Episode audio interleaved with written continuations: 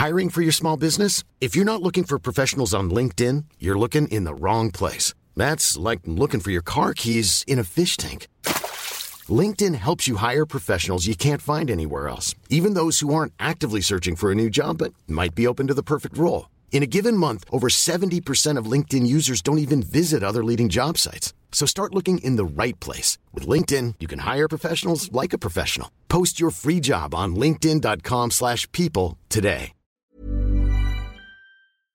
Bonjour à tous et bienvenue dans le Rendez-vous Jeu, l'émission bimensuelle où on vous résume toute l'actu du jeu vidéo et de l'industrie du gaming. C'est parti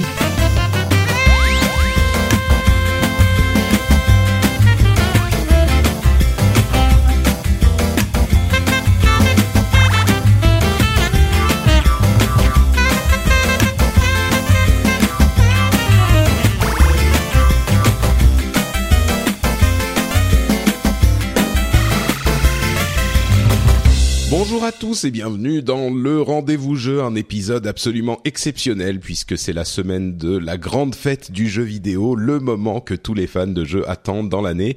Le 3 était cette semaine, il est cette semaine même, euh, il est il bat son plein, les conférences par contre sont terminées, c'est le moment le plus important sans doute de le 3 euh, et on va vous résumer tout ça en un épisode facile à consommer. Je suis Patrick Béja et je suis avec euh, deux co-animateurs de qualité pour m'aider à décortiquer toutes les annonces et toutes les présentations, à savoir d'un côté mon camarade de toujours, euh, Jika Loret. Comment ça va, Jika Bah écoute, salut, ça fait, ça faisait un petit moment que je n'étais pas venu, ça me fait plaisir euh, enfin de revenir. C'est vrai qu'entre entre mes, tes voyages, mes voyages et tout ça, on, a, on, a, pas réussi à se caler une date, donc euh, là je suis là et on y est, c'est bon. C'est bien, c'est bien. Euh, bon, bah, je suis heureux de t'avoir et on a aussi euh, un vétéran de l'industrie et de la presse, à savoir. Ah, ouais, oui, écoute, euh, j'essaye de trouver des qualificatifs flatteurs quand même pour mes invités. Euh, mais là, c'est justifié. Euh, Christophe Collet, qui est donc journaliste, bah, t'es, déjà venu dans l'émission. Mais pour rappel, tu es chez Video Gamer, chez PC Gamer et, et d'autres trucs. comment ça va, Christophe? Eh ben, ça va très bien, ça va très bien. Très content d'être là. Bah oui, je suis déjà venu une fois et c'était bien cool. Alors moi, je suis très content de débriefer le 3 ici. Il y a pas mal de choses à raconter, quoi. C'est cool. Donc, coucou. Ouais, très très bien. Bon bah écoutez, euh, on va pas faire attendre les auditeurs plus longtemps. Euh, on va parler de chaque conférence. Alors c'est vrai qu'à l'E3, il y, a des, il y a des petites news en plus qui arrivent pendant le salon lui-même.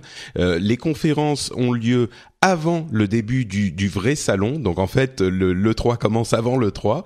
Euh, et c'est l'essentiel de ce dont on va vous parler aujourd'hui, parce que bien sûr, toutes les grosses annonces arrivent dans les conférences. Euh, on va les couvrir une à une dans l'ordre chronologique. Euh, donc on va vous parler de EA, e Bethesda, Microsoft, même le PC Gaming un petit peu, Ubisoft, Sony et Nintendo bien sûr, même si Nintendo c'est pas une vraie conférence. mais avant ça, j'aimerais qu'on parle un tout petit peu du matériel, du hardware et des présentations qui ont été faites ou même pas faites d'ailleurs, euh, des pré-annonces sur les nouvelles consoles de la génération actuelle. On avait eu plein de rumeurs, mais maintenant on a du concret. Donc on va en parler un petit peu. Et même avant ça, pré-introduction, le truc, la seule euh, potentielle déception de ce salon, c'est qu'il n'y avait pas de Red Dead Redemption 2 et euh, donc je veux je veux euh, euh, crever l'abcès avant même qu'on commence, comme ça on n'aura que du positif après. Cela dit, après chacun ses déceptions. Moi j'en vois une autre très grande en termes de jeu, chacun son délire, mais bon c'est pas grave, on en ah bah dis-nous, dis-nous, non? Tu, tu veux laisser le... J'aurais quand même bien aimé, mais on aura l'occasion de revenir sur leur conf, qu'Electronic Arts nous en raconte un peu plus sur Mass Effect. JK, par exemple, Pareil, oui. a ah bah ça. Et alors, euh, vraiment, pour la troisième année consécutive, avoir trois pauvres images, même pas une date. Bah ça, c'était. Et juste voir les mecs de BioWare en train de taffer sur leur écran à la palette graphique en nous disant hey, les mecs, on est en train de bosser, c'était horrible. C'était horrible. Ça, c'était un peu symptomatique de la confie d'ailleurs. Bah, on va, on va y revenir. on va en parler. on, va, en parler, mais euh, vraiment décevant ça. Je suis, je suis assez d'accord. Ouais, mais mais Red Dead Redemption 2, euh, il y avait des, des bah espoirs. Je veux même pas dire des rumeurs, mais des espoirs. Et malheureusement, il n'était pas là. donc. Euh, alors, il y a, il y a des rumeurs. Je sais pas si c'est vrai. Enfin, enfin, il y a apparemment Gamecube en a parlé. ça a été repris par je sais plus quel autre site. Que en fait, ils voulaient présenter le jeu, mais ça a été annulé à cause, à cause de ce qui s'est passé à Orlando. alors, bon, c'est bizarre parce que des jeux avec des, des, des gens qui sont tués, on, on en a vu des dizaines. Alors pourquoi celui-là? Est-ce que c'est vrai? Je ne sais pas. Mais euh, c'est des rumeurs assez insistantes et je ne sais pas. Moi, je fais souvent confiance à la Game Cult, donc euh, bon, voilà. C'est vrai que généralement, si c'est si c'est des rumeurs dont ils n'ont pas des des sources euh, plus ou moins vérifiables, ils en parlent pas. Mais bon, ça paraît très étrange quand même parce que c'est vrai qu'il y avait mm, plein de jeux où on bah, ou de, de tirs quoi. Mais bon, en tout cas, si c'est cas, ça veut dire que la présentation arriverait bientôt. Ah, c'est vrai. Moi, je sais pas, j'ai pas regardé ce truc-là. Bon, la seule chose qu'on peut éventuellement pour donner du crédit à ça, en plus, c'est vrai qu'ils reprêtent des choses sérieuses, donc il y a pas de raison de pas leur faire confiance. Mais c'est que GTA, c'est quand même un jeu assez particulier qui est toujours associé très vite à ce genre de choses, donc qu'ils aient eu un peu peur autour de ça. tu veux dire à contu, mais c'est vrai que justement. bon, oui, Rockstar, c'est vrai. Oui, Rockstar, ils sont peut-être un petit peu plus sensibles à la, à la chose. Ouais. le premier jeu visé dès qu'il se passe quelque chose dans ce registre-là, donc bon, pourquoi pas. Peut-être. Bon, écoutez, euh, en tout cas, donc c'est le truc à mon sens qui n'a pas, qui, qui, la déception euh, pour pour les fans avides de, news. Peut-être que ça arrivera bientôt, euh, mais tout le reste, je pense, c'était plutôt positif quand même. Donc, on va se lancer avec une petite discussion sur le hardware, comme je le disais. les rumeurs étaient insistantes depuis des mois sur la PlayStation Neo, qui n'a pas été présentée, mais qui par contre, en fait, ils en ont parlé avant la conférence pour dire qu'elle n'y serait pas. Donc ils ont confirmé son existence chez Sony, donc de cette version de la PlayStation 4 qui serait plus puissante, mais ils ont prévenu qu'elle ne serait pas à l'E3 de manière à ce que les gens ne soient pas déçus, qu'elle ne soit pas présentée, ce qui était euh, à mon sens une, une très bonne stratégie.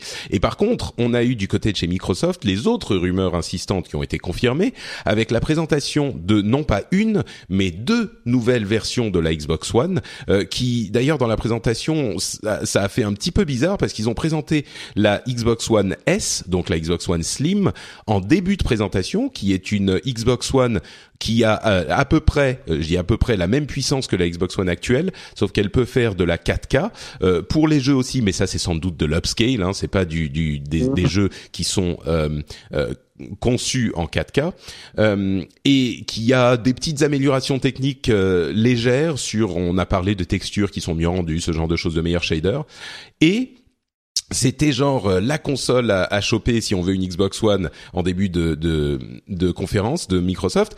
Et puis à la fin, ils ont parlé de l'autre qui est la Xbox One projet Scorpio, qui là pour le coup est une véritable amélioration très sérieuse de la Xbox One, puisqu'elle est, euh, alors il parlait en, en teraflops, hein, il disait euh, la teraflop c'est une unité de de d'estimation du de la puissance d'un ordinateur, et il parlait de euh, 6 euh, teraflops, et ils ont tous les teraflops, et toi tu chopes des teraflops, et des teraflops pour toi et pour toi, et c'était, enfin bon, bien sûr un petit peu marketing, mais clairement elle a l'air beaucoup plus puissante que la Xbox One actuelle. Mais par contre, elle ne sort à la fin de l'année 2017. C'est même pas à la fin de cette année, c'est l'année prochaine. Donc ça a fait une euh, une annonce vraiment étrange une conférence à mon sens vraiment étrange où il disait on a une nouvelle console beaucoup plus petite, euh, super cool, euh, qui est pas trop chère que vous pouvez acheter maintenant, mais bon vous pressez pas trop quand même parce que dans un an et demi on a la prochaine. Et ce dont je parlais moi pendant les, les émissions précédentes, c'est que je disais si une une société veut faire ça, le mieux c'est de donner le prix tout de suite de la nouvelle. Et, là, évidemment, ils l'ont pas fait parce que c'est tellement loin que euh, peut-être qu'ils sont même pas sûrs du prix encore aujourd'hui. C'est sûrement pas sûr du prix. Ouais, c'est ça. Mais mais pour le coup, pour les pour les acheteurs potentiels, c'est compliqué de, de prendre ta décision parce que si tu connais même pas le prix, tu peux pas dire bon bah l'autre sera trop cher pour moi, donc je vais prendre la moins chère euh, aujourd'hui et tant pis. Mais, et, et du coup, je comprends pas bien quoi cette stratégie. Moi, ça m'a ça m'a surpris honnêtement, il y a beaucoup de choses qui sont difficiles à comprendre dans, en termes de stratégie dans, dans, dans ce qui s'est passé avec, euh, avec la conf Microsoft. Parlons juste du, des consoles hein, pour le moment. Ce que tu dis, effectivement, c'est très juste, mais à la limite, moi, je pourrais ne pas être en soi, je peux pas leur faire le reproche, par exemple, de proposer des offres différenciées pour tous les budgets sur une même gamme. Ils ont bien pris soin, évidemment, de te dire que tous les jeux seraient en permanence compatibles avec tout. Donc après, en pure théorie sur le papier, moi, qu'un constructeur me dise bah voilà, euh, presque à la Nintendo avec ses DS, ses 3DS, à la limite, bon bah voilà, euh, il y a celle-ci pour pas cher, il y a celle-ci pour un peu plus cher, euh, il y a le très haut de gamme qui est comme ça, pourquoi pas, même si effectivement en termes de com c'était un peu bizarrement gaulé. En revanche, par exemple, et ça, ça rejoint un petit peu ça, il y a de quoi être vraiment dubitatif sur sur leur Play Anywhere aussi, si tu veux, parce que on a quand même eu affaire à un truc où du coup Microsoft te dit euh, il n'y a plus d'exclus. C'est-à-dire que c'est quand même pas rien ce qui s'est passé. C'est-à-dire Microsoft nous dit il n'y a plus d'exclus à proprement parler Xbox. Maintenant, pour, pour, expliquer les, le Play Anywhere, c'est la possibilité d'avoir, alors d'une part les jeux, une grosse partie, enfin tous les jeux first party euh, donc de Microsoft qui seront disponibles sur PC, Windows 10 et Xbox One, et en plus tu pourras commencer à jouer sur l'un avec ta sauvegarde et euh, continuer à jouer sur l'autre, et donc les jeux seraient disponibles partout quand achètes l'un, tu as l'autre. C'est ce que fait parfois voilà Sony avec avec la Vita, les PS, etc.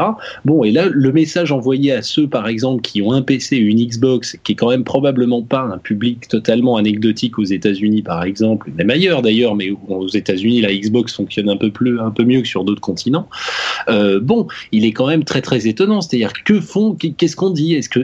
Où est l'intérêt aujourd'hui d'investir dans une Xbox quand euh, pour ce type de public-là, euh, là, moi, pour le coup, j'ai trouvé ça vraiment très étonnant. Après les trois, moi, ça me, ouais, moi, ça me, ça me, enfin, donnons la parole à Jika peut-être.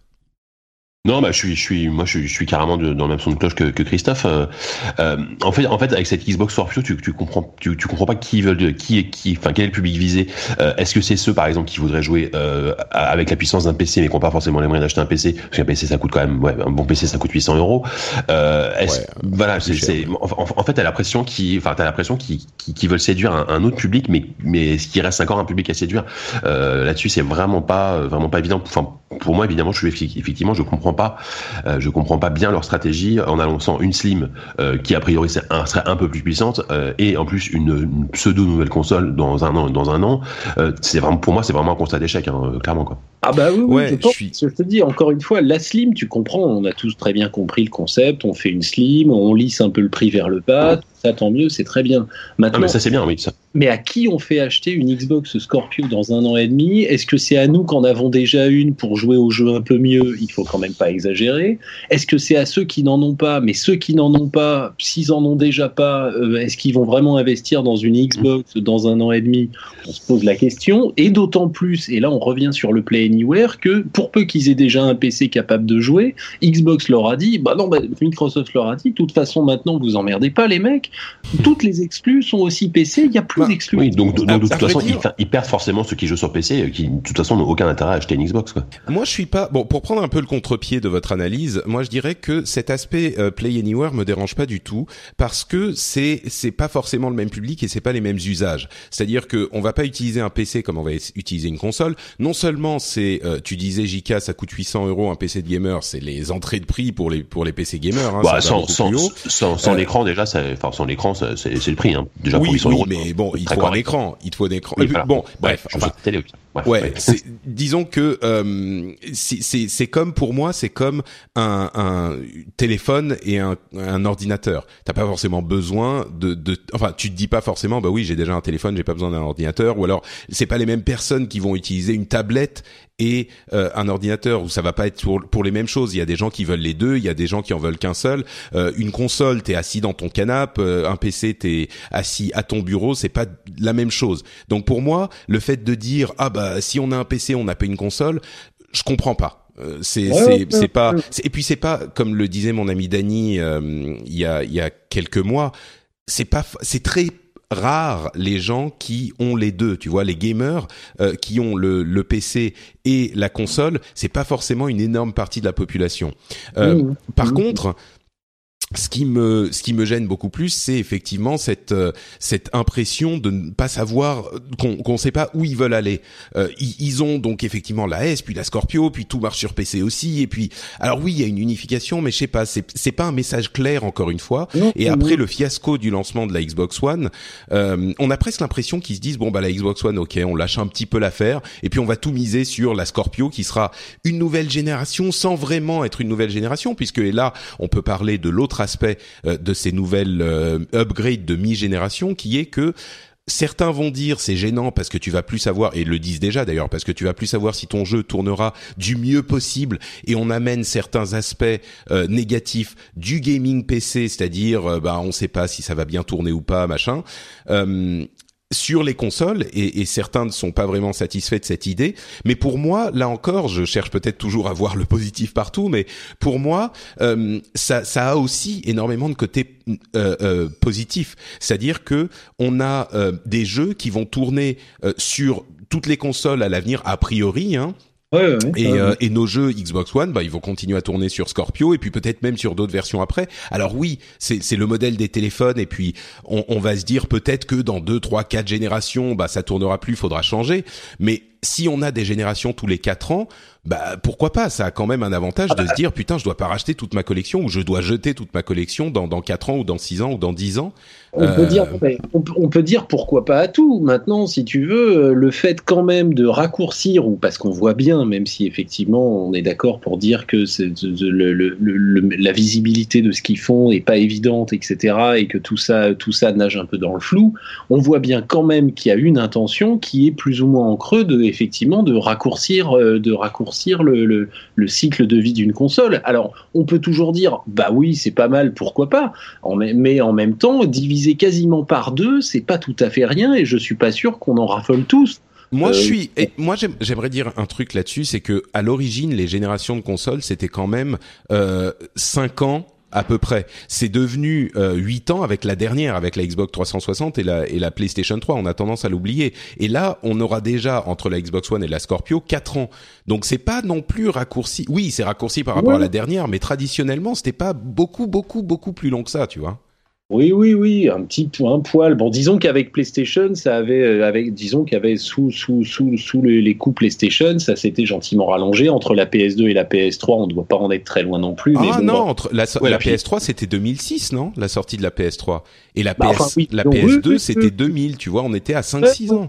Ouais. Et puis il faut pas oublier que ce, ce- Sony ils ont quand même clairement affirmé euh, au lancement de la PS4 que la PS4 était là pour 10 ans quoi. Oui, Donc, mais la euh, PS2 a duré 10 ans aussi. oui, c'était le cycle de c'est le Mais message. eux- Mais, encore eux, une fois, euh, c'est vrai que cette idée de bon, on raccourcit le cycle, pourquoi pas D'accord, ok, Mm. et on peut y avoir des avantages. On dit quand même aux joueurs console, ce qui est pas rien non plus, ce qui est quand même aussi une première, parce qu'on leur dit pas, mais disons qu'on leur, on leur laisse penser que, bah, comme tu le disais tout à l'heure, euh, les consoles de première génération de ce cycle-là, c'est-à-dire la Xbox qu'on a aujourd'hui dans notre salon, la PS4 qu'on a dans notre salon, comment elles feront tourner ces jeux dans un an et demi, deux ans bah, On n'en sait rien. Euh, c'est quand même pas très gratifiant de sentir, ou en tout cas c'est au moins une première et c'est pas tout à fait rien de sentir qu'effectivement sur console pour le, pour le coup des jeux vont tourner à deux vitesses, peut-être moins bien Ouais. tournés, peut-être pas être aussi bien optimisés.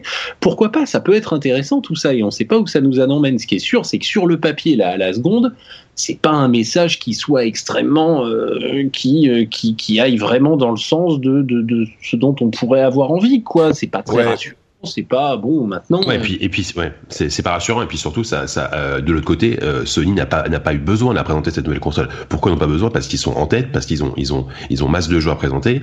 Euh, Microsoft aussi, ils ont, ils ont des jeux. Mais euh, Microsoft, on sent qu'ils ils, ils essaient de se rattraper aux branches comme ils peuvent. Et du coup, euh, ils, ils balancent ces nouvelles consoles pour essayer de montrer un signe positif de, euh, voilà, on va, il y aura, y aura des meilleures expériences de jeu. ouais. Voilà. Alors que ce, Sony, ils ont dit qu'il y aura une nouvelle console, mais ils n'ont pas besoin de la présenter. Donc ils, ils attendent. Enfin voilà. Donc euh, Ouais. je trouve que Je clairement c'est c'est c'est un signe négatif. Quoi. Moi, moi, je dirais que euh, encore, j'essaye de contrebalancer et de trouver le positif Euh, sur l'aspect. Est-ce que les jeux vont bien tourner ici et là? Euh, Comme on l'a déjà dit, c'est vraiment hyper important que euh, les constructeurs soient absolument intransigeants avec ça, avec les euh, développeurs. Et ça va complètement euh, faire ou défaire la confiance des joueurs en ce nouveau modèle de mise à jour de- d'upgrade. C'est-à-dire qu'il faut qu'ils soient euh, euh, des, une sorte de d'armée de, la justice euh, face aux développeurs pour que les jeux tournent parfaitement bien sur les anciennes versions et ils ont ce processus de certification donc ils pourraient Euh, et ça ça va être essentiel parce qu'effectivement si les jeux euh, se mettent euh, dès l'année prochaine à plus bien tourner sur les consoles précédentes ça va être dramatique Euh, par contre moi je pense qu'ils peuvent tout à fait assurer une compatibilité pendant 2, 3, 4, 5 ans tu vois Ouais, euh, ouais. mais bon, euh, ça on verra. Moi, je crois que il y a vraiment des aspects positifs et des aspects négatifs à, ces, à ces, cette évolution. Euh, et il y a plein de gens qui ne veulent voir que l'un ou que l'autre, souvent un petit peu plus le Oui. négatif. Et, et ces gens, on parle pas de la même chose. quoi. Il y a des gens qui vont. C'est comme j'ai j'ai une euh, analogie. Vous allez me dire ce que vous en pensez. C'est comme si il y a quelqu'un qui adore le bleu et quelqu'un qui adore les cubes. Et on présente un cube bleu euh, pardon, quelqu'un qui adore le bleu et quelqu'un qui déteste les cubes et on présente un cube bleu aux deux. Et il y en a un qui dit oh putain c'est génial il est bleu regarde comme il est bleu. Et l'autre qui dit ah mais merde regarde c'est un cube. Tu te rends compte un cube quoi. Et l'autre il dit mais mais non mais attends le bleu c'est génial. Et, les gens se parlent à côté l'un des uns des autres. Et les deux sont vrais quoi. Donc c'est vrai prends ce que tu dis. Après, il y a quand même une chose, et on y reviendra sûrement, parce que du coup, c'est lié à la conférence Microsoft et machin, c'est qu'il y a quand même, et ça rejoint un petit peu le parallèle que la, la, métaphore que tu utilises là, c'est que on voit bien que depuis le lancement de la Xbox, depuis la première conf, depuis leur rétro-pédalage, il y a un truc qui fonctionne pas. Mais en termes de réception critique, je veux dire, après, euh, euh, la console, elle marche, euh, moins bien que la PlayStation, mais euh, mais quand même super bien. Elle se vend mieux, par exemple, que la Xbox 360. Quoi, ça, c'est un truc que les gens comprennent pas. Même Très bien, notamment sur le continent américain et puis ailleurs, euh, un peu plus relativement. Mais donc, c'est une console qui fonctionne. Mais en termes d'accueil critique, de réception, il y a une espèce de truc qui cassait. Et on voit bien qu'aujourd'hui, quoi qu'il fasse, euh, les, euh, les, euh, les, les avis sont et les, la réception est au mieux un peu moqueuse, au pire franchement boudeuse. On voit bien qu'on en reviendra sur les confs. Ça fait deux trois années qu'ils font des confs très très bonnes et que bon bof. Donc il y a bah, une enchaînons du coup. Une petite cassure, je trouve, qui fait qu'on a du mal aujourd'hui, en plus, à prendre du bon œil et à essayer de voir avec un œil un peu plus analytique et presque un peu plus bienveillant ce que fait Microsoft, parce que parce que parce que la Xbox est partie du mauvais pied et que et qu'il y a une espèce de cassure qui se qui se résorbe pas quoi. Moi, je dirais même, euh, pour, pour, conclure là-dessus, je dirais même que euh, c'est effectivement elle est partie du mauvais pied, c'est certain, mais on ne voit pas, il n'y a pas de clarté dans leur communication. Je veux dire, cet exemple avec les, deux consoles est flagrant. Euh, on n'arrive pas à comprendre où ils vont. Donc maintenant, ça n'affecte, enfin, si ça affecte l'image et les ventes forcément, mais bon, on verra ce que ça donne. Euh, je pense qu'on a, on a bien expliqué notre notre opinion là-dessus. Bah, d'une manière plus générale, tu as l'impression que quoi que Microsoft fasse, euh, effectivement, comme il dit Christophe, ils sont un peu, ils sont un peu boudés. Et puis à côté, à côté de ça, Sony sera mis sur un piédestal, alors que Sony se contente de balancer du jeu et, euh, voilà quoi. C'est assez, voilà. Bah on va en parler avec les conférences justement. Moi je pense que euh, c'est quand même justifié. C'est toujours des artifices, des artifices marketing, mais il y en a qui marchent, il y en a qui marchent pas, et puis il y a des trucs derrière aussi. Donc bah parle, continuons, parlons-en. Euh, juste un dernier mot pour dire que la PlayStation Vita n'existe définitivement plus. ils en ont même pas parlé dans, dans la conférence. Il n'y a pas un slide. Et, ouais, rien du tout. Et même pas des petits jeux indés qui sortent, des petits des petits jeux indés PC qui sortent dessus, rien du tout quoi. Ouais, rien. Et enfin, il y en a peut-être, mais en tout cas, on n'en parle pas. et, et sur la Xbox One S, euh, il y a même plus de port euh, Kinect. Euh, il y aura un adaptateur USB qui sera fourni aux gens qui ont déjà un Kinect, mais c'est tout. Donc là aussi, le Kinect, je pense que bye bye quoi. C'est c'est une confirmation. Mais... Non, mais c'est-à-dire que moi, ça fait longtemps que je l'ai débranché, quoi. Tu vois, c'est-à-dire ça prend de la place pour rien, quoi.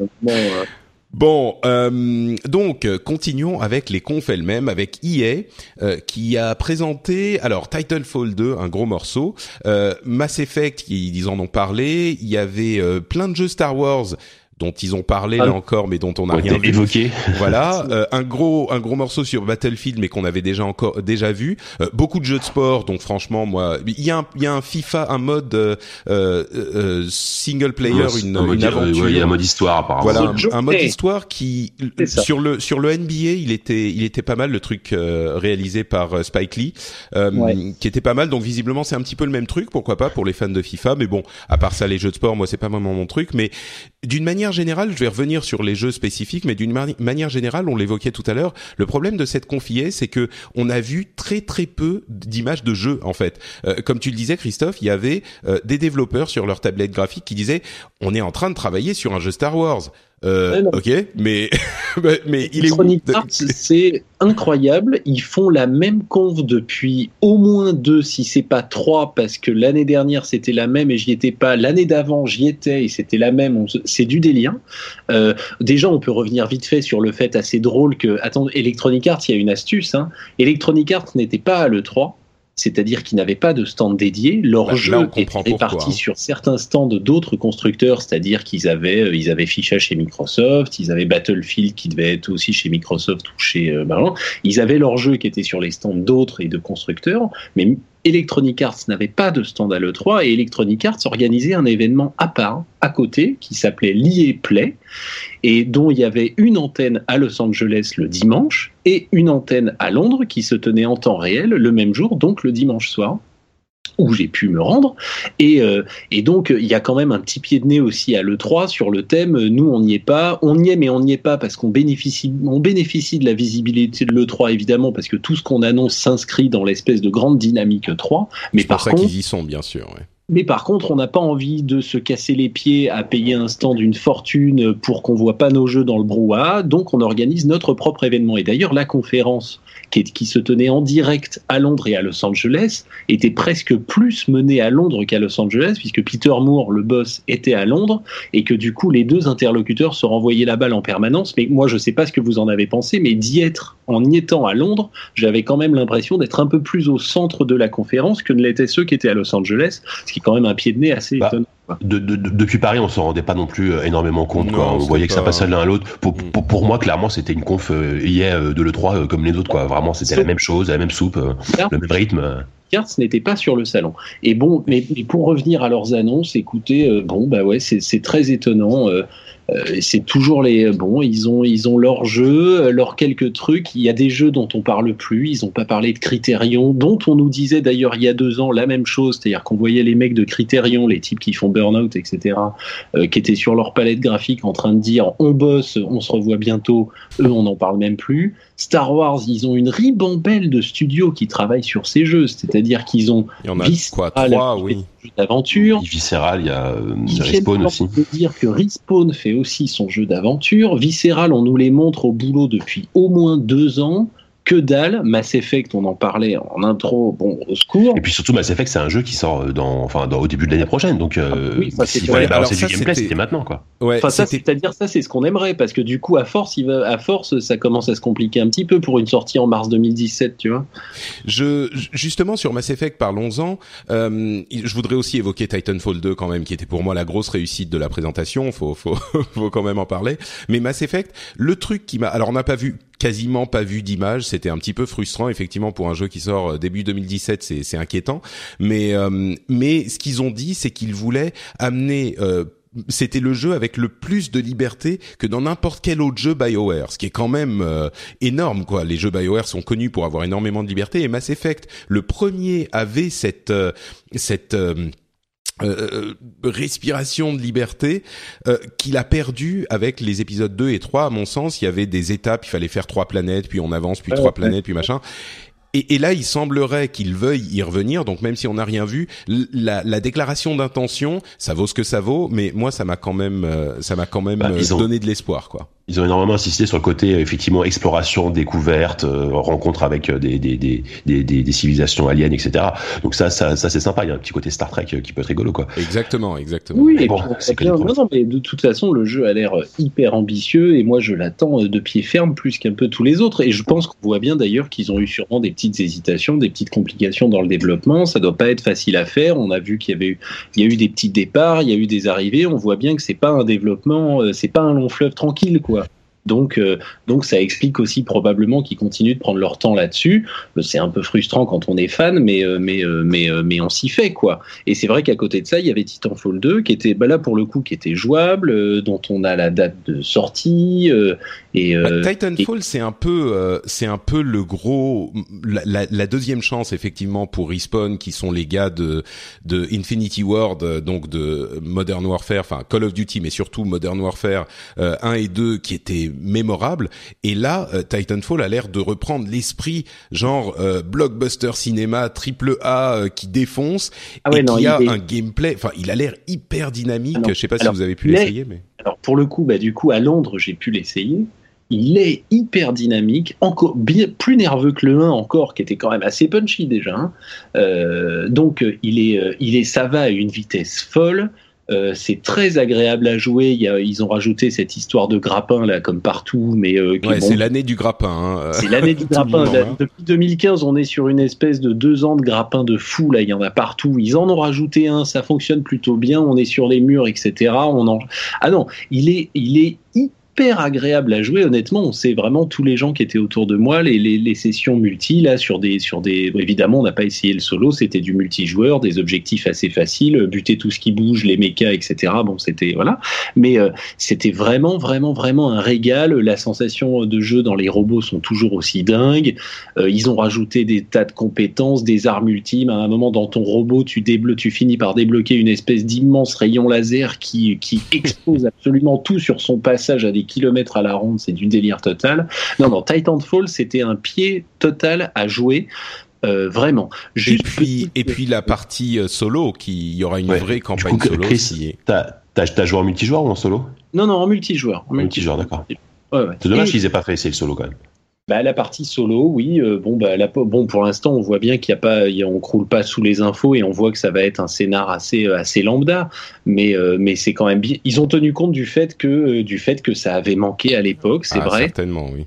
Bon, probablement qu'aujourd'hui, euh, si le jeu devait arriver aujourd'hui, il se poserait moins de questions et il se ferait moins rembarrer parce que l'air de rien, les FPS compétitifs sans scénar à la Overwatch et compagnie commencent à s'imposer un peu et que ça ferait moins tiquer peut-être aujourd'hui. À l'époque, ça avait fait tiquer, alors ils en tiennent compte. Ça sera sympa.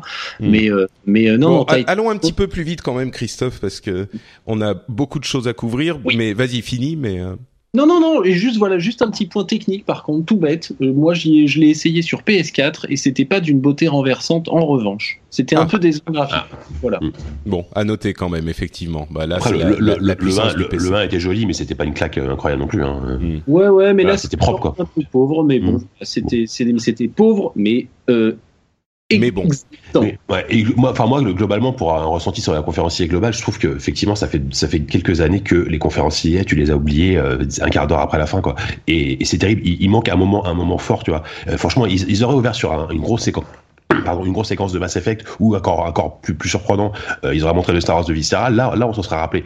Là, encore une fois, euh, les mecs, euh, ça a commencé par Titanfall. Après, il y a eu un, encore ce tunnel de sport vraiment osef où euh, moi à chaque fois, bah, je vais je vais je vais je vais m'allumer une clope ou je vais euh, je vais me servir une bière. Bah, quoi. c'est Enfin, pas notre voilà. truc, quoi. Mais C'est pas notre truc. Bon, et eff- effectivement, à chaque fois, on redit c'est aux États-Unis, donc il faut, il faut montrer du Madden, etc. Ok, mais à Ouais, chaque fois, c'est la même, quoi. Enfin, on a beau dire ça, mais ils montrent presque plus de FIFA que de Maiden, hein, d'ailleurs. Oui, oui, vrai. il y a eu- ouais, il y ah avait oui. énormément de FIFA. Ah, FIFA, hein, c'est devenu tellement énorme, c'est normal. Bah, c'est ça, oui. C'est bon. Donc, et c'est Euh, vrai qu'à chaque fois, c'est la même, c'est la même conf et c'est la même conf ennuyeuse, malgré euh, quelques bons jeux. euh, c'est une conférence qui est, dont, dont t'arrives jamais à te souvenir, quoi. Ah, on continue d'avoir un peu l'impression qu'ils font ça un peu par-dessus la jambe, euh, pour le faire parce qu'il faut le faire, euh, bon, et Ouais, qui je se te trouve un peu sévère là quand même. mais- Non, non, mais non, mais attention, il y a quand même des choses à voir. Mais c'est vrai qu'on voit bien qu'ils ne la mènent pas du tout de la même manière que tous les autres. D'ailleurs, elle est beaucoup moins vrai. longue. Elle vrai. est beaucoup moins longue. Elle dure une heure. Euh, elle dure une heure pour montrer grosso modo quatre jeux, c'est-à-dire là en l'occurrence Battlefield, Titanfall, FIFA et Maiden, et, euh, et le reste, on est en train de bosser. Donc, on- Bon, elle a, quand même strictement rien à voir avec les autres. Elle est, elle est un peu à part, quoi. C'est sûr. Oui, oui, non, bah, elle était, elle était vraiment euh, décevante. Je pense que c'est certain. Évoquons juste rapidement euh, leur euh, initiative EA Originals, qui est une sorte de label, de label euh, indie euh, qui fait suite à Unravel, le, le- petit jeu indie de l'année dernière. Ils ont présenté un jeu qui s'appelle Fe ou Fi, euh, Fe. Bah. C'est Qui- leur annonce d'ailleurs. Ouais. Ouais.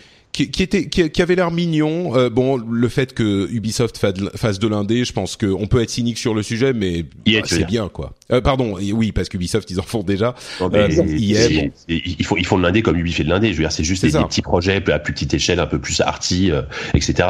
Bon après moi, moi, moi, perso fait ça m'a pas emballé du tout. Enfin, j'ai pas trouvé ça même pas joli euh, en termes de, de, de DA. Au- au- Autant autant euh, autant Unravel, même si le jeu au final était assez moyen quand quand il était annoncé, c'était quasiment le jeu que j'avais préféré à la conférence de l'année dernière. Euh, là bon, Là, ça t'a pas convaincu. ouais. non. Bon. Ok, bon, bah écoutez, euh, on continue avec une autre conférence, la conférence de Bethesda, euh, qui l'année dernière, et c'était la première fois qu'ils faisaient une conférence, hein, c'est un gros développeur, mais ils sont pas, au- en fait, euh, ils étaient pas au niveau des autres gros développeurs qui faisaient des conférences, mais l'année dernière, ils avaient vraiment convaincu avec euh, Fallout et d'autres choses, et euh, mais en particulier Fallout qui sortait en plus quelques mois plus tard, c'était une grosse surprise et, et un jeu qui avait fait euh, énormément de, de bruit. Cette année, donc, c'était leur deuxième année. Ils s'établissent, je pense pense vraiment comme un, un développeur qui compte. Euh, par contre, à mon sens, elle était un petit peu moins impressionnante quand même. Enfin, clairement, leur conférence, il y avait quelques annonces, euh, un petit peu de Doom, un petit peu d'Elder Scrolls, à, Elder Scrolls à toutes les sauces, euh, le, le, jeu de cartes Skyrim spécial, ah, spécial le 26 octobre. le jeu de cartes que tout le monde aura oublié dans un an, quoi. C'est possible, mais Skyrim, donc qui revient en version spéciale édition. Euh, The Elder Scrolls Online, le jeu, le MMO.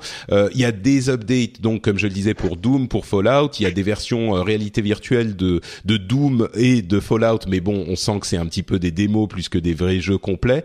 Euh, et puis les, nouveautés qu'ils ont annoncées, c'était euh, Quake Champions, euh, qui est un nouveau Quake, et je pense qu'on l'aurait regardé avec beaucoup moins de bienveillance s'il n'y avait pas eu le succès incroyable de Doom et le succès non pas pas seulement commercial, mais vraiment le jeu super réussi d'il y a quelques quelques semaines. Euh, ils ont aussi parlé de Prey qui avait un petit peu disparu après Prey 1 et qui est pas Prey 2 mais une refonte complète du truc qui est une sorte de mélange entre euh, Pardon? Qui avait complètement disparu. Moi, Prey 2, on avait fait des présentations à l'époque de ce truc-là. Euh, ils nous le présentaient de manière totalement officielle et totalement. il est en train d'arriver. Il y a 4, 5, 6 ans. Ouais, c'était il y a à peu près 5 ans, à peu près à la Gamescom, je me rappelle. Ah, c'était un jeu en monde ouvert. Et effectivement, il y a une petite de reboot. Il y a une sorte de reboot, effectivement, ça a l'air intéressant. Bah, on va peut-être en dire quelques mots. Euh, juste pour finir, euh, il y avait aussi une grosse démo de Dishonored 2. C'est à peu près le seul jeu pour lequel on a vu une grosse séquence de gameplay euh, qui était assez convaincante, je pense. On peut jouer Emily ou Corvo. Euh, et ça sort le, le, 11 novembre, donc ça arrive vraiment. Et les gens qui le pré-achètent auront Dishonored 2, euh, Dishonored, 1, en cadeau pour une durée limitée. Mais donc ah, voilà, les, les jeux que vous avez retenus? Bah après quand tu dis que, que, juste rapidement quand, quand, quand, tu dis que la conf était moins bonne que celle de l'année dernière moi je suis pas trop d'accord. Moi j'ai trouvé euh, je, je, je, trouve que c'est même la, la, meilleure conf de cette année avec celle de Sony. On en parle tout à l'heure mais, ah bah ouais, mais eh bah, bah parce que bah, après, après peut-être que moi j'ai un côté Bethesda fan etc mais surtout moi j'étais extrêmement content de voir Prêt revenir sous les sous les euh, dirigés par Arkane Studio donc ceux qui font Dishonored qui est un studio que j'adore et qui est vraiment euh, euh extrêmement talentueux. Même si on n'a rien vu du jeu effectivement mais moi je me je me je me, je me plais à rêver d'une espèce de survival horror dans l'espace. Enfin, c'est l'impression que ça donnait. Pour expliquer ce que ce que ça avait l'air d'être, euh, c'était un personnage qui se réveille, un humain qui se réveille plusieurs fois dans la même situation en fait. Et c'était c'était genre au début euh, science-fiction, Groundhog Day, euh, ce genre de truc. Et puis après il sort de la chambre où il est. C'est genre horreur, horreur, science-fiction, très bizarre quoi. Et, et effectivement, le, le, le, Quake Champion, s'ils reviennent à, à, à, à, la formule de Quake 3 avec voilà une réalisation moderne et tout, bah, ça peut être extrêmement sympa. Et puis moi la démo, la longue démo pour le coup de Dishonored, enfin m'a vendu le jeu, qui, enfin, enfin, j'étais déjà complètement fan, mais bon. on, voit, on voit bien que là t'es deux parties pris. Ah oui, complètement. Non, mais j'assume complètement mon côté fan, mais mais j'ai trouvé que cette, cette, conférence était vraiment sympa, quoi. Non, la conférence était sympa. Maintenant, je pense qu'elle est, elle est, elle est moins bonne que celle de l'année dernière pour une raison qui est, qui, qui, qui, qui est pas grave, mais qui est toute simple, c'est que chacun en son fort intérieur espérait un petit peu un vrai Elder Scrolls, tout en se disant, ah, c'est pas possible, ouais, sûr. Et en même temps, tu vas quand même avec cette espèce de petit truc en disant et si seulement il le faisait. Et bon, ils, ont ils en ont un petit peu parlé dans les interviews par la suite. Et Todd Howard a dit euh, mais Elder Scrolls 6, euh, c'est enfin c'est on a deux gros jeux à sortir avant Elder Scrolls 6. Il disait visiblement sérieusement, c'est pas genre avant 2022. Donc il a tué les espoirs de tout le monde. Donc euh, c'est ça. Mais donc il y avait tout simplement pas. C'est juste qu'en fait Elder Scrolls ou pas, à la limite, il y avait pas l'équivalent de Fallout 4 l'année dernière. Ça, ouais, je suis d'accord. Donc à partir du moment où il n'y a pas ça, nécessairement, même si on trouve ça efficace et bien fichu, ça peut pas être aussi, ça peut pas être aussi puissant parce que machin. Et puis c'est, on en parlera bon, euh, une conférence comme celle d'Ubisoft, on pense ce qu'on veut des éditeurs, etc. Mais je pense que quand même c'était un peu plus carré et qu'il y avait un peu plus de matos. Mais il y avait plus de gameplay, il y avait plus de jeux, quoi. C'est vrai que là, pareil, on avait euh, même sur Bethesda, on est, on restait un petit peu sur notre fin. Euh, même Quake, par exemple, Quake Champions, qui a, qui, qui, aura une campagne solo et qui se concentre visiblement sur le multi. Et il parlait du fait qu'il y avait différents champions. Ça, ça a l'air d'être lui aussi un hero shooter, donc basé sur bah différents types de héros. ça, ça peut être Hein. ah, moi, ça me. Ah, mais en ce moment, la mode shooter, tout le monde fait ça. Bref. C'est vrai que... je suis pas fan, globalement, mais bon. c'est quand Ouais, même mais- un jeu, un jeu qui est un peu atypique. Du coup, en fait, chez, en fait, le vrai gros morceau, c'était Dishonored, mais un gros morceau sur une conf, euh, ça fait un peu léger, en fait. Ouais, mais il y a quand même des ans de surprise. Enfin, encore une fois, moi, je, moi, je suis prêt. C'était vraiment une belle surprise, euh, surtout refait par Arkane. Euh, c'était du solide, c'était du solide. Alors effectivement, encore une fois, moi, je suis, je suis, je suis complètement subjectif parce que je suis pas un gros fan de Fallout et d'Elder Scrolls plus que ça. Je préfère les, les, les, les projets qu'ils nous ont présentés. Donc effectivement, bon voilà, euh, Quake, Quake Dishonored prêt pour moi, ça a fait le, ça a fait large, largement le job quoi. Ouais, et puis, et Quake- puis, il faut pas oublier que, euh, que Bethesda a sa propre conférence euh, qui s'appelle la QuakeCon aujourd'hui, qui a, qui a été reprise par Bethesda euh, en août, et ils ont dit qu'ils montreraient des choses de Quake, qu'ils montreraient plus de Quake, qu'ils montreraient plus de prêt aussi. Donc forcément, on- Ouais. on- ils, ils en gardent un peu pour leur propre conf. Quoi. Je suis, je suis complètement d'accord avec toi, mais le fait d'être content qu'ils disent qu'ils vont en parler plus euh, dans Ah quelques non, je- temps, j'ai pas dit que j'étais content, j'ai dit que peu- ça semblait logique. Quoi. non, j'ai pas dit que j'étais content, j'ai dit que ça semblait Voilà. logique. On Oui, oui, non, c'est logique, c'est sûr. Le mec est content qu'on ne lui dise rien pour en garder sous la. C'est pas, c'est pas sérieux tout ça. Non, mais je veux dire, dans, le sens où c'est- Bethesda, c'est pas Ubisoft, c'est pas EA, ils ont pas non plus un catalogue euh, ça, absolument ouais. énorme. Non, ils en regardent un petit peu toute l'année, quoi. C'est normal. T'as raison. Non, non, c'est complètement, c'est ce que je disais un petit peu au début. C'est, c'est, un- c'est un éditeur qui est beaucoup plus modeste que les gros euh, du du salon. Et par exemple, ils ont fait largement mieux qu'IA pas, euh, au hasard. Hein, donc euh, c'est pas du tout euh, une critique euh, de leur conférence. Euh, à noter quand même, à, à mon sens, la plus grosse, le plus gros événement de la conférence qu'on a presque oublié, c'était euh, la, la dame super excitée qui criait wouh tout le temps Ah et qui nous a enfin je sais pas pour vous mais moi elle m'a massacré la Ah, conférence quoi. c'était insupportable. horrible Après, je suis, je suis tombé sur une vidéo YouTube où un mec euh, co- compilait tous les mouvements de la fille. ouais. C'était insupportable, quoi. Ouais.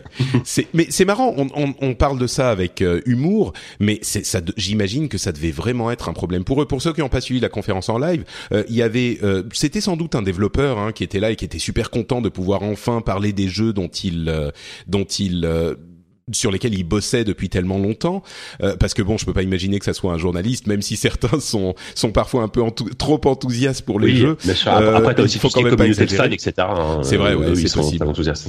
Mais euh, mais donc et, et elle criait. euh, on on part du principe, enfin on assume que c'est une une femme parce que euh, c'était un, un un un niveau un petit peu élevé, mais elle criait à chaque fois qu'il y avait une annonce et particulièrement pendant Elder Scrolls, elle elle hurlait, mais c'était et, et c'était à un niveau, à un point que ça Mmh. te ça te retirait l'attention de la conférence et ça te gênait euh, en, en- en- d'écouter le bruit, le son quoi du, du de la vidéo.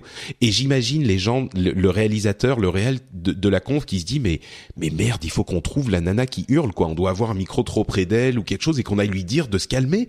Tu sais parce que c'est un vrai, enfin c'est le genre de truc et on se rend compte à quel point c'est compliqué ce genre de conférence et d'avoir un truc parfait parce que pour nous dès qu'il y a un petit truc qui marche pas on est là oh mais qu'est-ce que c'est que cette merde ils ont fait et en fait il y a tellement de problèmes qui peuvent se poser donc euh, bref je voulais en- le mentionner parce que c'était vraiment Je suis assez étonné que ce partie, soit que, que, que, que ça soit venu de chez Bethesda. Je m'attendais à ça plus plus chez chez EA ou même chez Ubi, tu vois, Mm. que le côté fanboy. euh, ouais, Si ouais, elle nous entend, il faut se calmer, madame. Ouais, c'est sûr. Bon, enchaînons avec Microsoft. Donc, euh, je, pour, pour moi, le premier vraiment gros morceau euh, avec beaucoup de Oui, bah réussite. c'est c'est là que ça a commencé, que, que la soirée a commencé, quoi.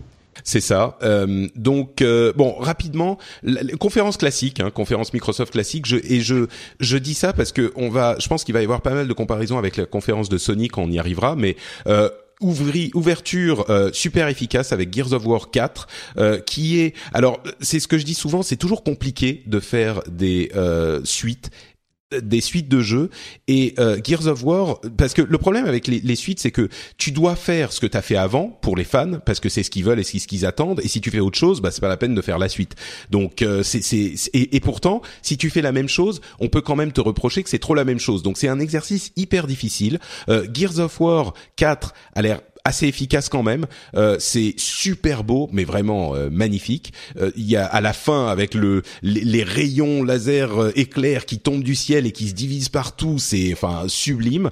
Euh, Ouais. La fin avec euh, Marcus Phoenix vieux qu'on voit euh, apparaître juste dans la dernière scène, c'était euh, exactement ce qu'on attendait. Genre c'est pas le, per- le personnage principal, mais on a quand même des références. Euh, sorti le 11 octobre. Bon, crossplay, hein, euh, comme on en parlait. euh, Ouais, Windows ça, c'est bien, 10 ça, comme ça, et, j'ai- j'y jouerai sur mon PC. C'est ça, t'as pas besoin ah bah. d'acheter une console. Mm super enfin à mon sens euh, super non franchement c'est c'est un, c'est un, c'est une ouverture solide hein. franchement le, le, le, jeu il envoie c'est bon ça bah, par contre effectivement on peut leur reprocher de faire de, de, rien avoir changé en termes de gameplay on en parlera tout à l'heure euh, contrairement à Sony qui ouvre sur un truc complètement différent et nouveau mais bon bref on en parlera après euh, effectivement mais par contre c'est solide c'est super solide c'est super beau en termes d'effets de lumière et d'effets de particules, etc., ça a l'air assez dingue. Euh, je pense qu'ils pouvaient pas ouvrir avec euh, avec quelque chose de, de, de, mieux, en tout cas pour, pour, pour Microsoft. Je pense aussi. Ouais. ouais, mais tu vois, ce qui est marrant et on revient à ce qu'on disait un petit peu tout à l'heure sur cette espèce de de, de, de, de petit désamour ou de petite bouderie un peu artificielle et qui repose sur pas grand chose, c'est que typiquement, tu regardes bien la conférence Microsoft à la fin de Gears, les mecs sur scène te font cette espèce de truc emballé, yeah, regardez, c'était mortel, etc. Et on a des espèces de petits applaudissements qui sont là, mais polis, qui sont pas dingues. Alors tu vois bien que les mecs sur scène veulent emballer le morceau, c'est-à-dire les mecs, ils ont attaqué leur conf avec Gears of War, ça a pété dans tous les sens, ils sont sûrs de leur coup, ils ont. Et puis derrière, c'est ouais, bon, sympa. Et, et, et ça devrait être plus. Et d'ailleurs, la conf, elle était quand même vraiment très bonne, mais comme celle de l'année dernière d'ailleurs, les types, ils annoncent des jeux, il y en a quand même beaucoup j'allais dire des exclus, alors des exclus Microsoft, disons, euh, et elles sont datées, alors que Sony ne le fait pas forcément et nous a présenté un line-up un peu jusqu'à la Saint-Glinglin. Très bien, les mecs ils sont là, il y a Gears qui est top, il y a Forza qui est top, il y a qui arrive le 27 septembre. Euh, bah, je vais lister les jeux, tiens, par exemple, parce que c'est vrai qu'il y en avait quand même pas mal. Euh, ah, Forza. Il y, en, a, je vais pas tout dire, mais quand même. Euh, Forza, donc le 27 septembre, euh, un Forza Horizon 3 euh, basé en Australie qui avait l'air, bon, c'est du Forza Horizon, mais mais super beau, très, très compétent, super. c'est une super série Forza. Moi j'aime, enfin Horizon en tout cas, moi j'aime beaucoup. Ouais.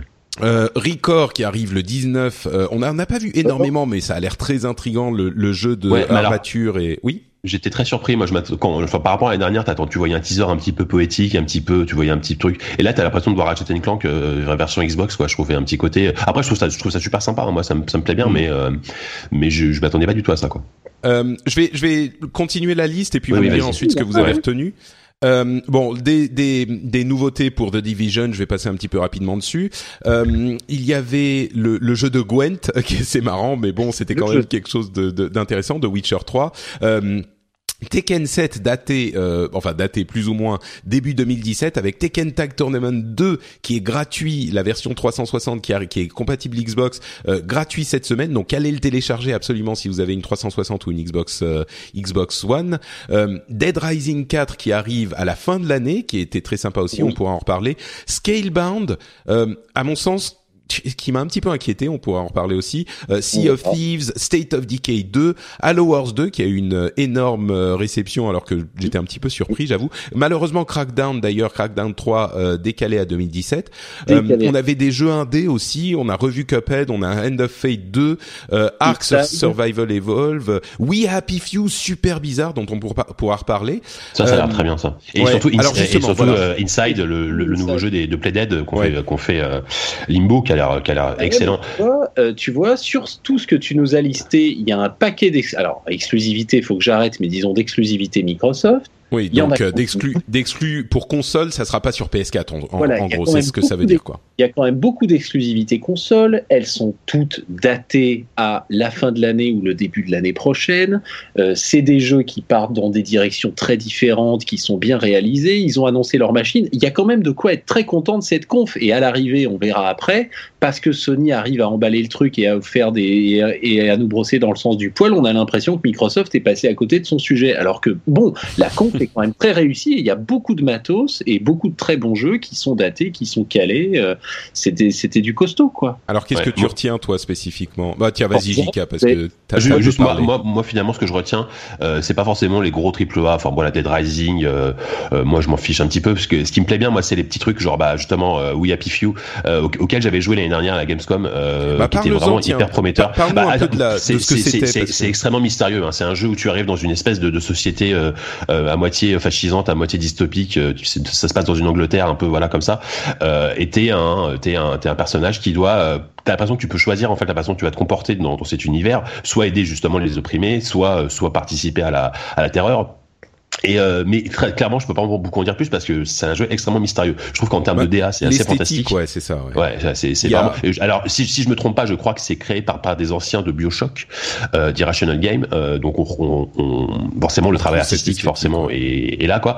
Euh, voilà. Et moi, et, et pareil, le jeu que moi je Je vais cool, juste dire, trouve- attends, sur We. Happy Few, je veux vraiment en parler un petit peu plus parce qu'il y avait une, une, une, une- le trailer était là encore super intrigant. On avait euh, ce, ce personnage qui devait, euh, c'était un petit peu 1984, tu devais refaire Oui. le passé, genre supprimer des informations et tu devais prendre tes médicaments. Il y avait une pilule sur laquelle il était écrit Joy, donc joie. Et à un moment, tu vois un truc sur un journal et tu veux pas, tu hésites. On sait pas très bien de quoi il s'agit, mais tu veux pas prendre ta pilule. Il y a un personnage féminin qui rentre dans la pièce, euh, qui qui regarde tout ça, qui a un masque de genre de comédia dell'arte euh, euh, joie et qui prend la pilule et puis qui sort. Et là, tu sors et tu vas observer dans différentes pièces. Il y a différents trucs euh, qui se passent où on force les gens à être heureux un petit peu. Et puis tu rentres dans une autre pièce et il y a le personnage que tu viens de voir avec euh, un enfant et un autre personnage qui doit casser une piñata. Il te dit, euh, qui t'explique, ah regarde, tu dois taper sur la piñata, c'est super sympa. Il y a des trucs qui vont sortir, on va devoir les manger. Et là, évidemment, tu vois le truc arriver. Tu tapes dessus et ça explose en une gerbe de sang et avec les autres personnages qui ont leur leur masque euh, rieur, ça fait ce, ce type d'esthétique bon un petit peu déjà vu mais qui fonctionne quand même hyper bien avec du sang dessus. Et c'est bizarre, on sait pas très bien à quoi correspond le gameplay lui-même, mais mais mais c'est euh, l'un des trucs, tu vois, un truc différent, intrigant, qui qui attire, je trouve. Et euh, ça sort le 26 juillet, donc ça arrive et Ouais, je, en suis- plus, je suis ça assez arrive bientôt. curieux, quoi. Tout, tout, tout comme le jeu de Playdead euh, Inside, c'est ça, c'est Inside, hein, je me trompe Ouais. pas, Ouais. euh, qui sort là, euh, comme ça, là, je crois en 29 juillet, juin, comme ouais. ça. Alors, c'est quoi, fin- Inside Fin juin. Alors, du coup, moi, j'ai j'ai pas vu grand chose du jeu, donc peut-être Chris, tu en sais plus, toi? Euh, pas énormément, si ce n'est que j'ai hâte d'y jouer et que c'est cool parce qu'effectivement, voilà. moins de 15 jours. Mais, euh, mais euh, non, non, non, non, non, honnêtement, c'est vrai qu'ils sont restés très mystérieux. Mais c'est ce bien, moi, et, et je trouve ça très bien. Moi, justement, ce genre de jeu, j'ai- j'ai pas envie d'en savoir plus, quoi. J'ai juste envie de me lancer Mais alors dedans. dis, et- c'est et- c'est quel et genre de jeu le pour truc, que les gens A sachent priori, ça, ça a l'air d'être plutôt de la plateforme à la Limbo aussi. Enfin, j'ai l'impression, mais on n'est même pas sûr de ça, quoi. Enfin, Non, Ouais. mais si. enfin, cela dit, là, ce qui est étonnant, c'est qu'ils en ont presque moins montré que la première fois qu'ils, la première, ouais, c'est ça. la présentation était assez courte, alors que la première fois qu'ils l'avaient évoqué, c'est-à-dire l'année dernière, si je m'abuse, euh, c'était quand même un peu plus complet. On voyait plus de jeux et on voyait bien qu'on était, alors dans un monde très différent. Il y a à la fois des points communs et des différences, mais on retrouve bien l'ambiance un peu glauco-dépressive de, de Limbo ou des choses comme ça. Mais ça reste le même type de, c'est le même registre de jeu, quoi. hein. Euh, Ouais, c'est presque du noir et blanc, c'est très très très très sombre. On a un monde qui est genre normal, quoi, mais mais des, des des comment dire, enfin, j'arrive même pas à décrire. C'est des scènes euh, qui sont presque noires, quoi. Il y a des petits points de lumière, mais euh, ils jouent beaucoup. Et c'est de la 3D, par contre, que, de, la, de la vraie 3D, mais on sait pas vraiment ce qu'on y fait. Donc moi, j'ai un petit peu de mal à être euh, je sais pas, c'est c'est c'est c'est c'est surprenant parce que je disais avec We Happy Few qu'on qu'on sait pas ce qu'on y fait, mais ça m'intrigue. Là, mais là, on en sait encore moins. On sait pas quel Ouais. personnage on joue, on Bah, sait pas comment on se déplace, on sait rien quoi. Là, là, il faut faire une confiance aveugle aux développeurs de Limbo Ouais, et se dire voilà, c'est les mecs de Limbo, donc j'y vais, quoi, de toute façon, quoi. Hmm, ouais. Euh, D'autres choses donc euh, dont, dont on n'a pas parlé euh, en détail. Moi, il y a un jeu que je trouve hyper cool. Faut, faut voir si ça fonctionne vraiment. C'est Sea of Thieves, Ah, qui est donc un- le, jeu de. Bah si, c'est tout simplement un jeu de, de, de, de pirates et d'équipage, quoi. Mais oui, mais chacun, là a- encore, chacun a son rôle et, et mais tu, oui, mais tu, tu tu fais fais des batailles. En... La manière dont ils l'ont montré, c'est qu'ils ont amené des youtubeurs. Euh, Ouais, ils par étaient, contre, par contre, les youtubeurs étaient insupportables. Mais mais tu sais c'est ça qui m'inquiète un petit peu parce qu'ils ont amené des youtubeurs et, et j'ai l'impression que la manière dont le- ils ont montré le fun du jeu c'est qu'ils ont montré le fun des youtubeurs qui font ce que Ouais, font ouais. les youtubeurs ce qui est normal c'est-à-dire qu'ils s'esclaffent ils crient Crier. ils rient euh, tu vois et c'est genre la caméra sur leur tête et t'avais l'impression que c'est c'est c'est genre euh, des, des des gens qui s'amusent avec euh, des Lego tu vois. Et, Oui, et j'ai oui. pas compris le gameplay du jeu là non plus. C'était Bah, effectivement tu es sur un bateau de euh, pirates et tu dois euh, lever les les j'ai plus je connais pas les termes euh, maritimes mais genre lever bah, les voiles voile, machin la- euh, truc. Voile, machin, etc. voilà. Et c'est un simulateur de pirates mais tu mais c'est quoi le jeu? Tu dois aller conquérir non, mais- des îles tu je, je Non, sais mais pas effectivement, il n'y a pas que des phases en bateau parce qu'ils ont montré il y aura des îles. ouais, tu vas te bourrer la gueule euh, dans, sur l'île et puis tu tombes à l'eau. Enfin. Et puis on espère qu'il y aura des trésors à trouver, des trucs à explorer, etc., etc. C'est vrai que ça reste encore flou. Maintenant, le truc des youtubeurs, c'est vrai que c'est c'est vrai que bon, c'était c'était c'était marrant comme ça.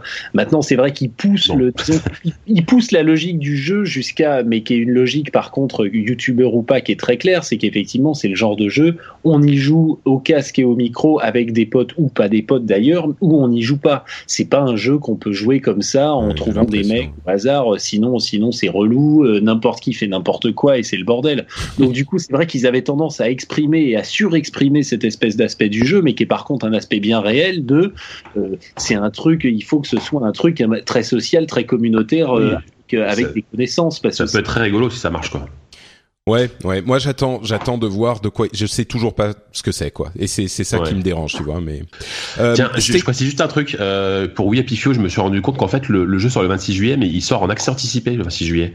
Euh, donc à la fois sur Steam et à la fois sur Xbox. C'est-à-dire que c'est pas, le, ce sera pas le jeu final. On pourra jouer euh, une version, bah, comme comme sur Steam, une version ah oui, anticipée. C'est un early access. Euh, ouais, c'est l'early access, pardon. Ouais, c'est l'early access. Donc du coup, euh, bah, c'est un petit peu décevant parce que ce sera pas le jeu final. Et a priori sur le sur sur la page Steam, ils disent que le jeu que le jeu que le jeu euh, final sortira entre six mois, dans, dans six mois, entre six mois et un an, quoi. D'accord. Bon, euh, oui, important à noter effectivement. Euh, un petit mot sur Final Fantasy XV et euh, Scalebound, qui, pour moi, on peut mettre euh, presque les mêmes dans le, le, même panier. Oui, on parce te voit que venir. ils ont, ouais, vous me voyez venir. Ceux qui ont vu la conférence me voient venir, parce que on, on sent une sorte d'énorme influence de de Monster Hunter, et ils se battaient contre des monstres géants et le problème, c'est que encore une fois, au niveau gameplay, je sais pas si c'était si c'était des gens qui jouaient en direct et qui arrivaient pas, ou si et, et c'était un petit peu, on avait les des bras géants qui faisaient des énormes mouvements pour balayer euh, le sol, et le protagoniste, enfin le personnage qu'on jouait, qui se faisait toucher. Et ouais, puis qui ouais. essayait de taper sur le bras pendant de longues minutes, mmh. et, et, et ça avait l'air, enfin, euh, Scalebound qui m'avait beaucoup enthousiasmé l'année dernière, là ça m'a inquiété quoi, ça avait l'air hyper monotone et, et, hyper chiant, y compris pour Final Fantasy XV et euh, bon, pour Scalebound aussi. J'ai été, euh, enfin, je sais pas si vous ça vous a fait cette impression, si, ça m'a si, inquiété non, quoi. La, la conve, le, le, la séquence Final Fantasy XV était ratée, était ratée. Euh, bon, on ne sait pas s'il mime le jeu ou pas, mais peu importe. De toute façon, on s'en fiche puisqu'il y avait effectivement sur scène enfin, le producteur. Long, du, le producteur du jeu et un acolyte qui évidemment faisait mine d'avoir la manette à la main et de nous faire la séquence comme d'habitude. Euh, bon, c'est une séquence dans FF15 qui est assez particulière puisqu'en fait c'est un c'est un combat contre un contre un contre un titan et euh, il y en aura plusieurs en fait ces espèces de grands titans qui sont censés ensuite te donner des espèces de pouvoirs particuliers. Bon bref, c'est des phases de jeu assez spéciales. Euh, euh, tous les sur Final Fantasy, il y a d'autres choses donc ça m'inquiète un petit peu moins. Sur Scalebound, c'était plus. Cela dit, c'est vrai que sur FF, honnêtement, la séquence de combat combat était, était, était mal ficelée. Elle était mal jouée. On comprend pas ce qui se passe. Ça paraît mou. On comprend pas quand il se fait toucher. On comprend pas quand il tape. On comprend. C'est vrai qu'honnêtement, la séquence était quand même. Ils avaient mal choisi leur délire. C'était censé. C'est pas que moi alors. Non. Ah non, non, ouais. non, non, non, non, honnêtement, la séquence, la séquence est, est, est mal jouée. Sur Scalebound, euh, bon, sur Scalebound, euh, moi je serais peut-être un peu moins, en même temps, on en a, j'en attends moins quand même, c'est pas Final Fantasy. Mm. Euh, je serais peut-être un peu moins, un peu moins dur. Moi je trouve qu'ils ont juste tendance à surabuser de l'espèce de coolitude, le mec avec son casque, bon, tout ça. ouais, c'est le côté de Devil May Cry, tu vois. Non, mais voilà. Faut pas oublier que c'est Camilla, donc euh, le, le, côté cool à la Devil May Cry, il est obligatoire, quoi. Ouais, moi ça me gêne pas du tout ça, mais je comprends que ça puisse être un petit peu un petit peu agaçant quoi. Euh, ok, bah écoutez, je pense qu'on a fait un petit peu le tour de de, de cette euh, conférence euh, Microsoft, à moins que vous ayez d'autres trucs euh, dont vous bah, voulez non, parler. juste pour juste pour redire que effectivement euh, c'était loin d'être une conférence ratée. Il y, avait, y avait du il y avait du matos, il y avait il y avait des jeux, trucs qui avaient l'air sympas, mais effectivement il y a, y, a, y a toujours cette, cette ce retour de hype, enfin cette, cette, cette mauvaise hype qu'il y a autour de Microsoft, qui fait que, que quoi qu'il fasse, t'as l'impression que bon ça ça va pas non plus, ça va pas être marquant. Ouais. Bah, moi moi ce qui m'a voilà, qui fait qu'on en sort un peu boudeur. Alors c'est vrai qu'il alors qu'il y a quand même, enfin pas boudeur, mais on en sort un peu mi-fil mi-raisin ou en tout cas oui, voilà. sur le net à droite à gauche, c'est un peu comme ça que c'est perçu. Alors que bon, bah moi c'est pas que je sois particulièrement Microsoft, mais euh, il y avait ah. C'est aussi que la France est un pays pro PlayStation. Hein, faut le dire. Franchement, les, les, les tous, tous, les joueurs que je connais autour de moi sont tous euh, PlayStation à fond et forcément, euh, ça intéresse. Enfin, t'as l'impression que ça intéresse beaucoup moins euh, Microsoft. Je, je peux pas pour la France. Hein c'est un petit peu difficile effectivement de faire la, la, part des choses entre le les préférences personnelles et le la, la réalité de la conférence. Euh, personnellement, je, je, je, pense que je peux être euh, euh, objectif. Enfin, j'essaye en tout cas.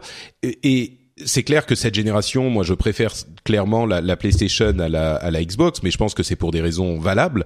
Euh, et la génération précédente, moi, j'étais complètement Xbox. Euh, j'étais sur la 360 euh, bien avant d'avoir, genre trois ans avant d'avoir la PlayStation. Donc, je pense pas que j'ai des, des, des, affinités euh, spécifiques là-dessus, mais mais c'est sûr que sur cette conférence, je regarde la conférence dans son ensemble et je me dis, enfin à la sortie, je me dis ouais c'était cool, c'était sympa, il y avait plein de trucs. Et puis ensuite je regarde la liste des jeux et je me dis, euh, ok, mais alors oui, Gears c'est cool, mais c'est à quoi j'ai vraiment envie de jouer quoi. C'est ça, exactement. C'est et c'est ça qui est un petit peu donc qui donne cette impression un peu euh, mi figue mi raisin. Euh, mais c'est, on peut pas dire que la conférence était ratée. Non, mais, non, non, bien sûr. Alors, alors, que, alors que, je, enfin, on, on, en parlera en détail tout à l'heure, mais alors que Sony, les trois quarts des jeux que j'ai vus, j'avais envie d'y jouer tout de suite, quoi. Ouais, sûr. Et, peut-être que c'est cet effet de présentation, comme tu disais, Christophe, où on te dit, euh, ah, il va y avoir un truc qui va y avoir maintenant, mais et qu'il y aura un jour. Et puis c'est cet effet d'annonce qu'on avait eu l'année dernière, d'ailleurs, avec euh, Shenmue, qui, bon, moi ça me parle pas, mais Shenmue, euh, le remake Final Fantasy. Euh, mais, mais en même temps, je pense sincèrement que même en regardant ça objectivement, et puis le, le tu dis c'est en France qu'on est pro PlayStation, le, les gens étaient assez euh, assez d'accord un petit peu partout pour dire que mais on va on va y revenir à la console Sony mais bon voilà c'est et puis il y a aussi mine de rien on peut pas oublier cette histoire de console comme on a dit c'est un message qui est qui est qui est difficile à comprendre, on sait pas très bien où il veut aller, donc ça contribue à cette image générale, mine de rien. Donc, euh. oui, non, non, et puis c'est vrai que tu as tout à fait raison, je suis tout à fait d'accord pour dire que c'est bien joli les gros listings de jeux, mais au final, si on n'a pas envie d'y jouer, ça nous fait une belle jambe. Et je suis tout à fait d'accord avec toi pour dire d'ailleurs, et on y reviendra, que euh, euh je j'échange pas mon baril de jeux à jouer sur PlayStation contre euh, du Dead Rising et du Scalebound, ça c'est sûr, c'est sûr, je suis d'accord. Bon, on est tous des joueurs PC ici. Euh, parlons un petit peu de cette conférence PC gaming, euh, qui, dont à mon à mon avis, le le succès, l'achievement unlocked, c'est euh, d'avoir fait moins chiant que l'année dernière, ce qui était en même temps pas très compliqué. Apparemment, ça, alors moi, moi moi, tout de suite, je vais, poser quelque chose. Je l'ai quasiment pas vu la conférence PC parce que je devais, je devais couvrir la conférence Apple pour le, pour le taf. Et du coup, je suis arrivé euh, pendant la conf PC. Après, en plus, on est passé sur la conf Ubisoft, donc j'ai pas vu grand chose malheureusement. Mais écoute, pas raté grand chose. J'espère que vous allez me faire rêver. Ouais. Bah, bah alors, le, le, remettons dans le contexte. Euh, L'année dernière, alors la conférence déjà, c'est une conférence qui est organisée par PC Gamer, qui est un magazine, hein, euh, comme on le sait tous, euh, qui est euh, financé également par AMD et Razer, entre autres. Et l'année dernière ah, donc c'est pas un éditeur, c'est pas un énorme truc. Ils ont pas les moyens d'un gros éditeur. Donc il faut être un petit peu indulgent dans, dans ce euh, dans cet aspect aussi. Euh, L'autre côté, c'est que l'année dernière, ils avaient fait une conférence de trois heures et demie interminable où il y avait quasiment aucune annonce. C'était insupportable. Il y avait euh, la moitié qui était consacrée aux cartes d'AMD. Euh, c'était une sorte de, de, de imagine les mecs dans le public parce que nous nous encore on était dans notre écran donc on pouvait faire ce qu'on voulait mais les, les gars dans le public devaient avoir envie de se pendre à la fin quoi. C'est ça. Mais cette année ah. ils étaient à, peu près une heure et demie je crois. Euh, il y avait euh, bon beaucoup beaucoup beaucoup moins de présentations marketing. Il y a des gens que ça dérange encore. Moi j'ai trouvé que ça allait. C'était cinq minutes sur AMD cinq minutes sur Razer. Franchement bah faut bien que quelqu'un paye ce truc quoi. Et mais par contre ouais Christophe? Non, non, mais oui, oui, t'as raison. Oui, c'est bon ça, oui. Mais, mais par contre, euh, en fait, le problème de cette conférence, à mon sens, euh, j'étais assez, euh, enfin, enthousiaste avant la deuxième. Je me suis dit, ils ont compris ce qui allait pas dans la première, donc ils vont faire un truc bien. Mais aujourd'hui, je suis moins convaincu parce que le problème, en fait, d'une conférence PC, c'est que si les jeux sont assez gros et pour être excitant pour tout le monde, ils vont être multiplateformes, donc ils vont aller chez quelqu'un d'autre. Soit bah chez c'est Ubi, soit c'est euh, Bethesda, soit c'est euh, EA qui les fait, ou alors ils vont aller chez Sony ou Microsoft. Et si c'est et, si c'est des petits jeux, comme il y en a énormément sur PC, et c'est le gros avantage du PC, c'est qu'ils peuvent, euh, on peut sur PC faire des jeux beaucoup moins ambitieux, avec moins de gens, moins d'argent, qui vont plaire du coup à une petite partie de la population des joueurs, mais ces joueurs vont être hyper contents que les jeux existent parce qu'ils vont pas retrouver ce genre de truc ailleurs, et ça ne peut exister que sur PC Mais par contre, bah forcément, ça va intéresser qu'une partie des joueurs. Euh, c'est des jeux de niche, donc quand tu les présentes sur une conférence où il va y avoir tous les joueurs PC, bah si c'est un, un, jeu qui va parler à 10% de ces joueurs, bah les 90 autres pourcents, ils vont s'emmerder. Euh, donc cet ensemble de facteurs fait que la conférence PC, à mon sens, ne peut pas être un gros truc qui va intéresser tout le monde. On va en permanence parler de petits jeux qui va parler qu'à une section réduite du, bah, public. Donc, non, non, mais euh, après, il y a la façon de le faire. C'est sûr que c'est c'est c'est pas demain que Valve va, arriver à la conférence PC pour annoncer Half-Life 3, tu vois. Enfin, ouais, ce, qui serait, ce qui serait là pour le coup, ça serait ça serait intéressant. Mais mais je pense qu'effectivement, niche pour niche, il devrait essayer probablement de le tourner un petit peu autrement. C'est-à-dire qu'à la limite, de toute façon, c'est ce que tu dis. Il y aura forcément en blockbuster. Enfin non, justement, il y en a pas. Donc en multi, c'est forcément des jeux de seconde zone. Tu vas avoir la date. T'as as quand même Blizzard, je crois l'année dernière qui y était. Je sais pas s'il y était cette année. J'ai pas regardé. mais ils sont pas revenus cette année. Bah non, ils sont pas revenus cette année. Tu vas avoir la date de sortie de Sniper machin, tu vas avoir, bon, c'est vrai que tout le monde s'en fiche, il y a Deus Ex qui est venu faire un petit coucou, mais ça n'avait pas grand intérêt, et, euh, et, euh, et puis le plus gros était ailleurs. Probablement, en revanche, quand même, qui pourrait essayer de la centrer un peu plus sur des vrais exclus plus fortes que d'essayer d'avoir du multiplateforme de seconde zone. Tu vois, c'est-à-dire que par exemple, tu as quand même, je sais pas, moi, en PC pur, tu as, euh, bon, Blizzard n'était pas dans le coin, mais tu as quand même Civilization 6, tu as T'as euh, le Total War Warhammer qui vient de sortir, il y a des choses à raconter. T'as le, as le Warhammer 40 000 qui va arriver, le Dawn of War 3. Bah, il y était le Dawn of War 3, hein, il au était début le... la conf, mais... Oui, oui, oui, oui, bon, oui, non, c'est vrai. Tu vois, je suis bête, ça m'a. Bah oui, mais il y avait, il y était, mais il y avait. De 3, c'était peut-être le seul, le seul gros jeu, peut-être qui était présenté. J'ai l'impression. Bah, il y avait Lawbreaker. Ils ont annoncé la, ah l'alpha, euh, mais ça, ça reste un jeu hein. le 18 juin. Ouais, ouais, mais bon, c'est peut-être un truc qui intéresse un peu plus de monde. Il y avait Sirius Sam euh, en VR, qui. il y avait, il y avait Vampire, il y avait Super Hot VR. Tu vois, les fans de Super Hot, euh, et voilà, vont être intrigués. mais j'ai envie d'y jouer à mort. Enfin, Super Hot, c'est un jeu que j'ai adoré. Et en fait, effectivement, quand, quand, quand tu dis tous ces jeux, moi, c'est des jeux qui me font très envie. Vampire, j'ai très envie d'y jouer. Super Hot, c'est pareil. De 9 x 3, pareil.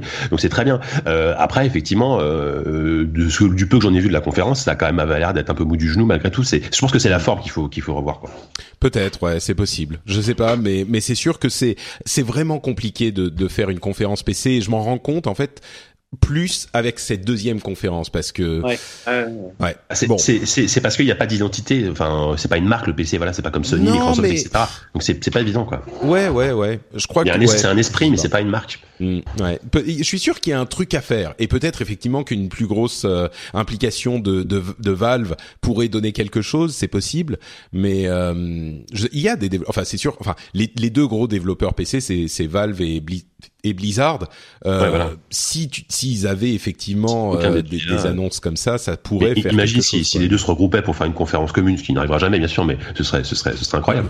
Bah, la, hype, la hype serait, au top quoi. C'était vraiment une opportunité manquée euh, l'année dernière parce qu'ils avaient fait un truc effectivement de trois heures et demie, à la fin duquel ils ont invité Blizzard qui a présenté, alors pas le truc de l'année, mais ils avaient une petite annonce pour euh, Heroes of the Storm avec un event et des des, des nouveaux persos, des nouvelles cartes. Enfin, tu vois, il y avait quelque chose. C'était c'est et bon, te dire que ça c'était la plus grosse annonce de la conférence, ça fait un peu mal, mais c'était quand même une annonce exclusive et c'était avec l'annonce de No Man's Sky, de la date de No Man's Sky, qui depuis a, été euh, décalée.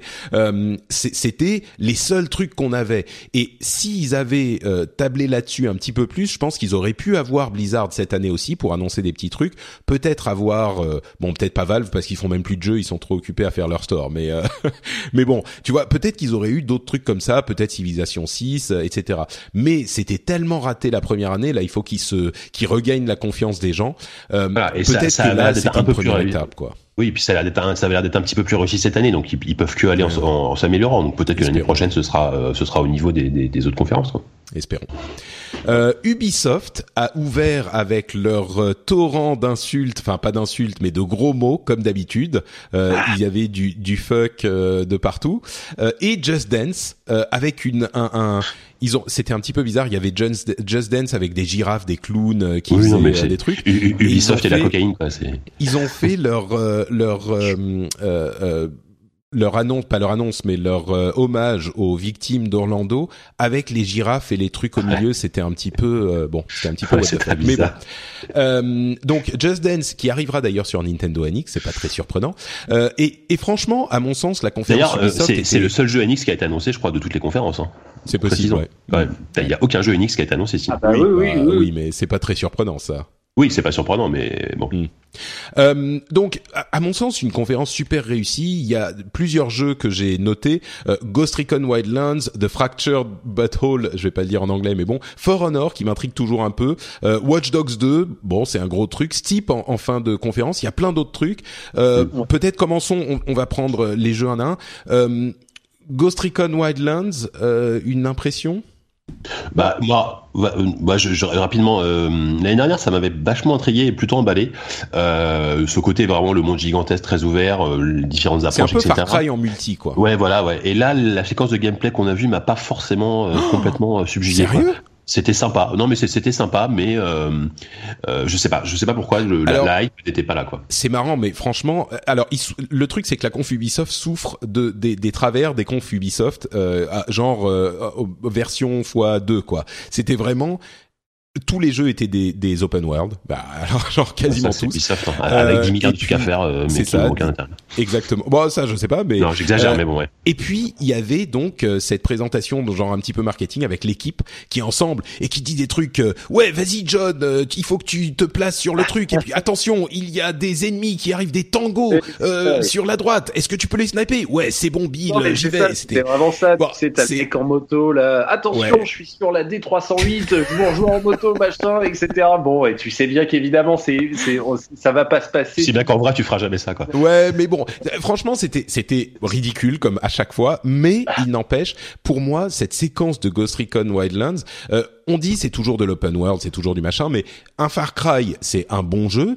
Et le fait de le faire en multi, tu peux le faire en solo ce jeu-là, hein, ce, ce, Ghost Recon Wildlands, mais l'idée de le faire en multi, ça peut être sympa. Et cette séquence, à mon sens, euh, si ça se passe comme ça dans le jeu, alors évidemment peut-être que ça sera pas le cas, mais si c'est le cas, c'est incroyable. Tu commences avec une euh, un truc vraiment furtif, tu arrives, t'as le sniper qui se place de loin pour choper les les les mecs que tu vas euh, pour pouvoir te permettre de continuer à progresser, puis tu dois continuer à avancer dans le bâtiment, euh, un petit peu toujours en furtif.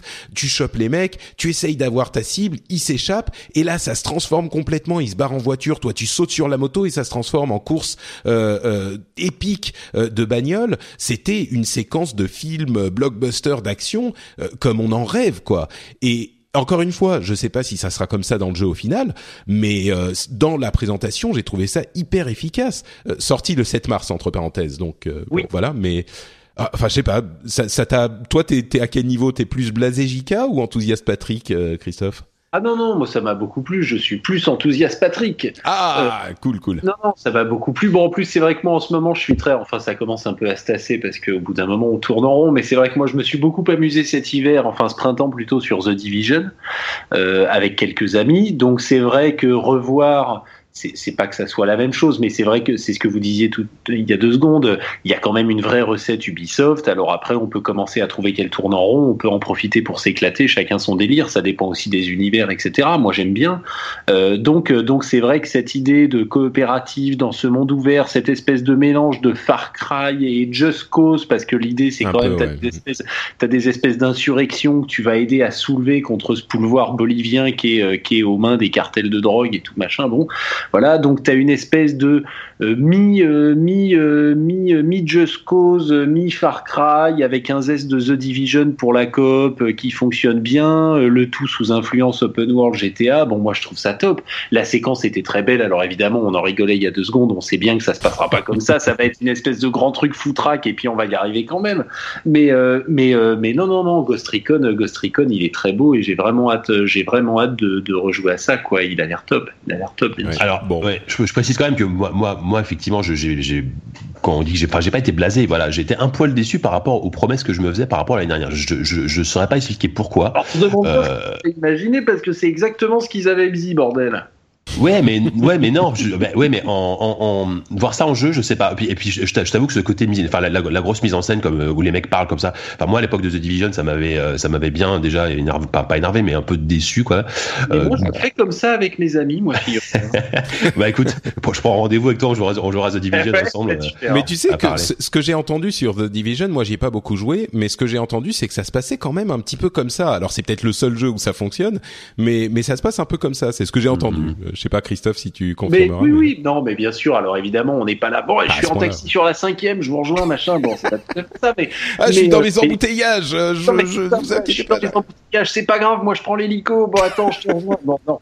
Mais euh, mais oui, oui, c'est vrai qu'il y a un peu de, c'est vrai qu'il y a un peu de ça parce que parce que le jeu s'y prête bien, parce que bah parce que je sais pas pourquoi, parce que c'est vrai que les, les, donjons et les confrontations avec les ennemis sont un petit peu conçus pour que les choses fonctionnent comme ça, qu'il y ait cette espèce de petite complémentarité à la cool qui se met en marche. C'est-à-dire qu'à la fois il faut la jouer un peu complémentaire, sinon c'est le boxon. En même temps, ça reste quand même très fun, très très euh, on shoot. Donc il y a cette espèce de mélange de trucs, de trucs fun et convivial et d'un peu aspect tactique à la cool, parce qu'il faut pas non plus que ça soit Rainbow Six, sinon euh, la plupart s'en sort, on s'en sort pas.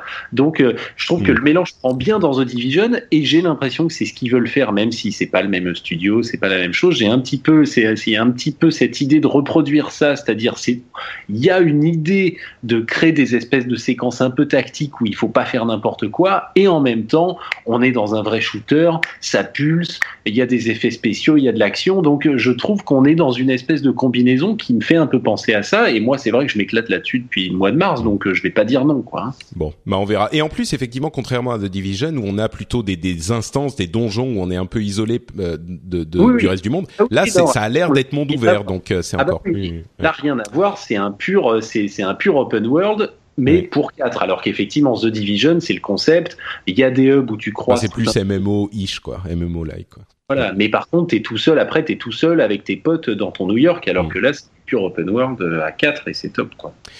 Alors, euh, donc on a la suite, c'est uh, The Fractured Butthole, qui est The Fractured bah euh, ouais, qui est, ça, donc est le jeu South Park, euh, qui a été présenté. Alors là, c'était, je pense, l'un des meilleurs moments de la conférence, de toutes les conférences. Euh, oui. Matt Stone et Trey Parker, créateurs de South Park, qui sont venus présenter le jeu. Donc la suite de The Stick of Truth, qui était un, un énorme succès d'il y a deux ans, je crois, ouais. qui, so qui sortira le 6 décembre. Et entre parenthèses, si vous le préacheter, vous aurez The Stick of Truth euh, gratuitement euh, PlayStation 4, Xbox One. Euh, donc il sort d'ailleurs sur sur PlayStation 4 et Xbox One. Donc c'est le moment d'essayer d'y aller. Et franchement, présentation incroyable, super drôle. Et le thème, moi qui suis fan de super-héros, ça me parle énormément. Et euh, ils ont fait une grosse blague sur le fait que euh, ils voulaient l'appeler Civil War, mais en fait euh, ils ont laissé ça à Marvel parce que voilà ils sont gentils. mais mais moi j'avais pas compris que c'était vraiment ce thème de super-héros. Et voilà. là où oui. Patrick. Ça, ça coupe, enfin ça, ça a coupé là. Je, ah, je t'ai coupé pendant, pendant 10 secondes à peu près. Ah pardon, pardon. Vous, vous c'est bon, vous, je suis revenu? Voilà, ça va là. Ah, ouais, ouais. D'accord. Ok, mmh. très bien. Euh, donc, je disais, le Seek of Truth, c'était, c'était euh, genre jeu de rôle, fantasy, donjons et dragons, machin. Là, c'est vraiment super héros et il y a tout l'humour South Park qui est euh, assez délicieux, même si moi je suis pas super fan euh, spécifiquement de South Park. Euh, sur le Fractured Butthole, il y a les, les super héros débiles, chacun veut être en super héros lui-même. Et puis après, il, il, y a cette division au sein des gamins de South Park qui crée, qui crée cette fracture. Euh, donc cette, cette guerre civile entre eux et en plus de ça c'est un jeu de rôle vraiment efficace euh, qui est conçu comme un jeu c'est pas une licence qu'ils ont enfin euh, Matt Stone et Trey Parker sont vraiment euh, ils font très attention à ce que le jeu soit un vrai jeu et ils ont vraiment réussi. Là, ils ont fait des améliorations qui visiblement sont intéressantes. Enfin, ça a l'air d'être une grosse réussite, quoi. Ah bah oui, oui, très clairement. Le premier, euh, ce qui avait beaucoup surpris dans le premier, c'est qu'effectivement, on s'attendait à ce que ce soit euh, euh, juste un une jeu de licence, voilà. Ouais, un jeu de licence. Bon, on a vaguement fait un RPG, mais à la cool, on s'est un peu tourné les pouces parce qu'il y a des vannes caca prout et puis c'est South Park et ça suffira bien. Et puis en fait, pas du tout Et puis en fait, l'année, donc en l'occurrence, c'est début 2014, c'est probablement un des meilleurs RPG de cette année-là, très classique, combat tour par tour, les compétences, les trucs, les missions, les quêtes. Bon, bref, il y, a absolument tout ce qu'il faut et d'un niveau quand même assez exigeant, avec une belle courbe d'apprentissage, les personnages, etc. Et donc, euh, ça avait vraiment été révélé comme ça parce que ah ouais, d'accord, on a un vrai bon jeu de rôle et en plus, c'est un vrai bon South Park. Et euh, donc là, ils, arrivent à reproduire ce schéma-là. Sur le fond, ça ils gardent évidemment la recette. Euh, dans les deux cas d'ailleurs, c'est-à-dire qu'ils gardent aussi bien la recette South Park, les vannes ont l'air très bonnes et l'ambiance est toujours évidemment là, surtout que tu as les deux créateurs aux manettes comme tu l'as dit. Et sur le fond, euh, la recette de jeu, elle tient la route. Ils ont mis ça dans une espèce de, de voilà de truc à la d'enrobage super-héros et donc euh, a priori ça va être ça va être un super jeu. Là, je vois pas bien comment ils pourraient passer à côté quoi. et puis mine de rien, ils, ils, ils, revoient un petit peu quelques bases puisque les, par exemple les combats sont plus sont plus les mêmes, c'est plus du tour par tour. A priori, c'est une espèce de temps réel un petit peu différent. Donc c'est c'est même culotté de revoir le système de combat qui fonctionnait certes bien sur le premier épisode, mais qui était très classique, quoi. Ouais. Donc euh, bon, voilà, Fractured But Whole. Euh... I'm Sandra, and I'm just the professional your small business was looking for, but you didn't hire me because you didn't use LinkedIn Jobs. LinkedIn has professionals you can't find anywhere else, including those who aren't actively looking for a new job but might be open to the perfect role, like me. In a given month, over 70% of LinkedIn users don't visit other leading job sites. So if you're not looking on LinkedIn, you'll miss out on great candidates like Sandra. Start hiring professionals like a professional. Post your free job on linkedin.com/people today. When you need mealtime inspiration, it's worth shopping Kroger, where you'll find over 30,000 mouthwatering choices that excite your inner foodie. And no matter what tasty choice you make, you'll enjoy our everyday low prices, plus extra ways to save, like digital coupons worth over $600 each week. You can also save up to $1 off per gallon at the pump with fuel points. More savings and more inspiring flavors make shopping Kroger worth it every time. Kroger, fresh for everyone. Fuel restrictions apply. Une, une, grosse sortie à venir. Euh, The Division, il y a des quelques mots sur l'extension, on va passer dessus rapidement. Euh, il, y a deux jeux VR qui ont été présentés. Eagle Flight qu'on avait déjà vu, c'est des, des, une sorte de capture the flag avec des aigles qui capturent des, des, des lapins en VR. c'est un jeu que j'avais essayé l'année dernière à la Gamescom. Ouais, c'est pas un peu gerbeau ça euh, C'était c'était c'était globalement naze, faut faut, faut pas ah, se mentir. Alors la, la version que j'avais essayé était moins belle, enfin était moins belle. Enfin le jeu était pas magnifique, hein, mais euh, ce que j'avais essayé c'était vraiment de l'alpha à l'époque. Euh, c'était c'était quand même pas pas pas fun du tout quoi. Ça ça donnait pas la gerbe, juste on, on se on, on, dirigeait le, donc l'aigle avec la avec la tête. Non, ça là-dessus c'était ça allait, mais tu t'ennuyais très vite. C'est déjà pas mal. Ouais. Et sinon il y a Star Trek euh, VR, c'est Deck Crew euh, où on fait un, une équipe de Star Trek. Bon, on est peut-être un peu moins fan en France de Star Trek, mais euh, ouais ouais ouais ouais. Je trouve ça rigolo le principe quoi. Ça, ça rappelle Space Team, c'est le, ce jeu mobile où chacun a un poste dans un vaisseau et de crier les ordres. Bah je pense que c'est un peu. J'ai l'impression que c'est ça en VR. Hein. Mais après, et du coup, ça pose la question est-ce que ça apporte quelque chose que ça soit en VR Est-ce que le fun ah, vient pas de d'être euh, quatre dans la même pièce et de se de se dire ah vas-y fais ça et d'appuyer sur le sur les boutons sur ton smartphone, euh, ça change rien par rapport à mm. à l'idée de tu vois de foutre euh, des, des, des ton casque sur la tête et de le faire. Peut-être que ça fonctionne, mais je sais pas. Bah, disons que ça rajoute un plus d'immersion, c'est sûr, mais déjà, déjà, va trouver quatre personnes qui ont un Oculus Rift avec toi, qui, enfin, franchement, aujourd'hui, c'est pas possible, quoi. Bon, euh, For Honor, euh, la date de sortie est le 14 février. Moi, c'est un jeu qui m'avait beaucoup intéressé l'année dernière. Euh, c'est ce jeu de simulation d'armes de, de, euh, enfin, de, de, combat à l'arme de poing, quoi. Enfin, au, pas à l'arme de poing, aux armes, aux épées. Ah, arme blanche, arme, blanche. Voilà, merci. Avec chevalier contre ninja. Voilà, chevalier contre samouraï contre, viking. Ouais. Et ça. Et ça, alors l'année dernière, ça m'avait vraiment intrigué. Cette année, il y avait un petit air de Sangoku Muso euh, qui m'a un poil inquiété. Et ah bah je suis, je suis, content parce que je, je, croyais que j'allais encore passer pour le mec blasé. Euh, et ah moi c'est pareil. L'année dernière, j'avais trouvé ça assez cool. Cette année, j'ai trouvé ça. Oh, ah ouais, c'était. Alors pour expliquer aux gens, c'était en fait une scène de siège et on était un, un je crois qu'on était un viking, je sais même plus, ou un chevalier, un viking, voilà, et on devait prendre un château et donc on escaladait les remparts, etc. Il y avait tout ça et puis il y avait plein de soldats à côté qu'on devait taper. Et euh, là, je fais mon analogie euh, qui sort de nulle part, mais je pense toujours à Batman dans ce genre de situation, au système de combat d'Arkham. Et le truc qui est vraiment satisfaisant dans Arkham, la raison pour laquelle le système fonctionne si bien, même s'il est relativement simple, c'est que quand tu sur un bouton, ça donne spécifiquement un coup de poing sur la tête d'un ennemi et tu as l'impression que c'est toi qui as donné spécifiquement ce coup de poing. Ça correspond en one-to-one, ton appui sur le bouton à une action. Alors que sur énormément de jeux d'action euh, traditionnels, on donne un grand coup d'épée ou de, de, de, de, de hache ou ce que c'est, ça fait un grand balayage et puis tous les ennemis qui sont sur le passage, ils se prennent 20 points de dégâts, 30 points de dégâts, ce que c'est.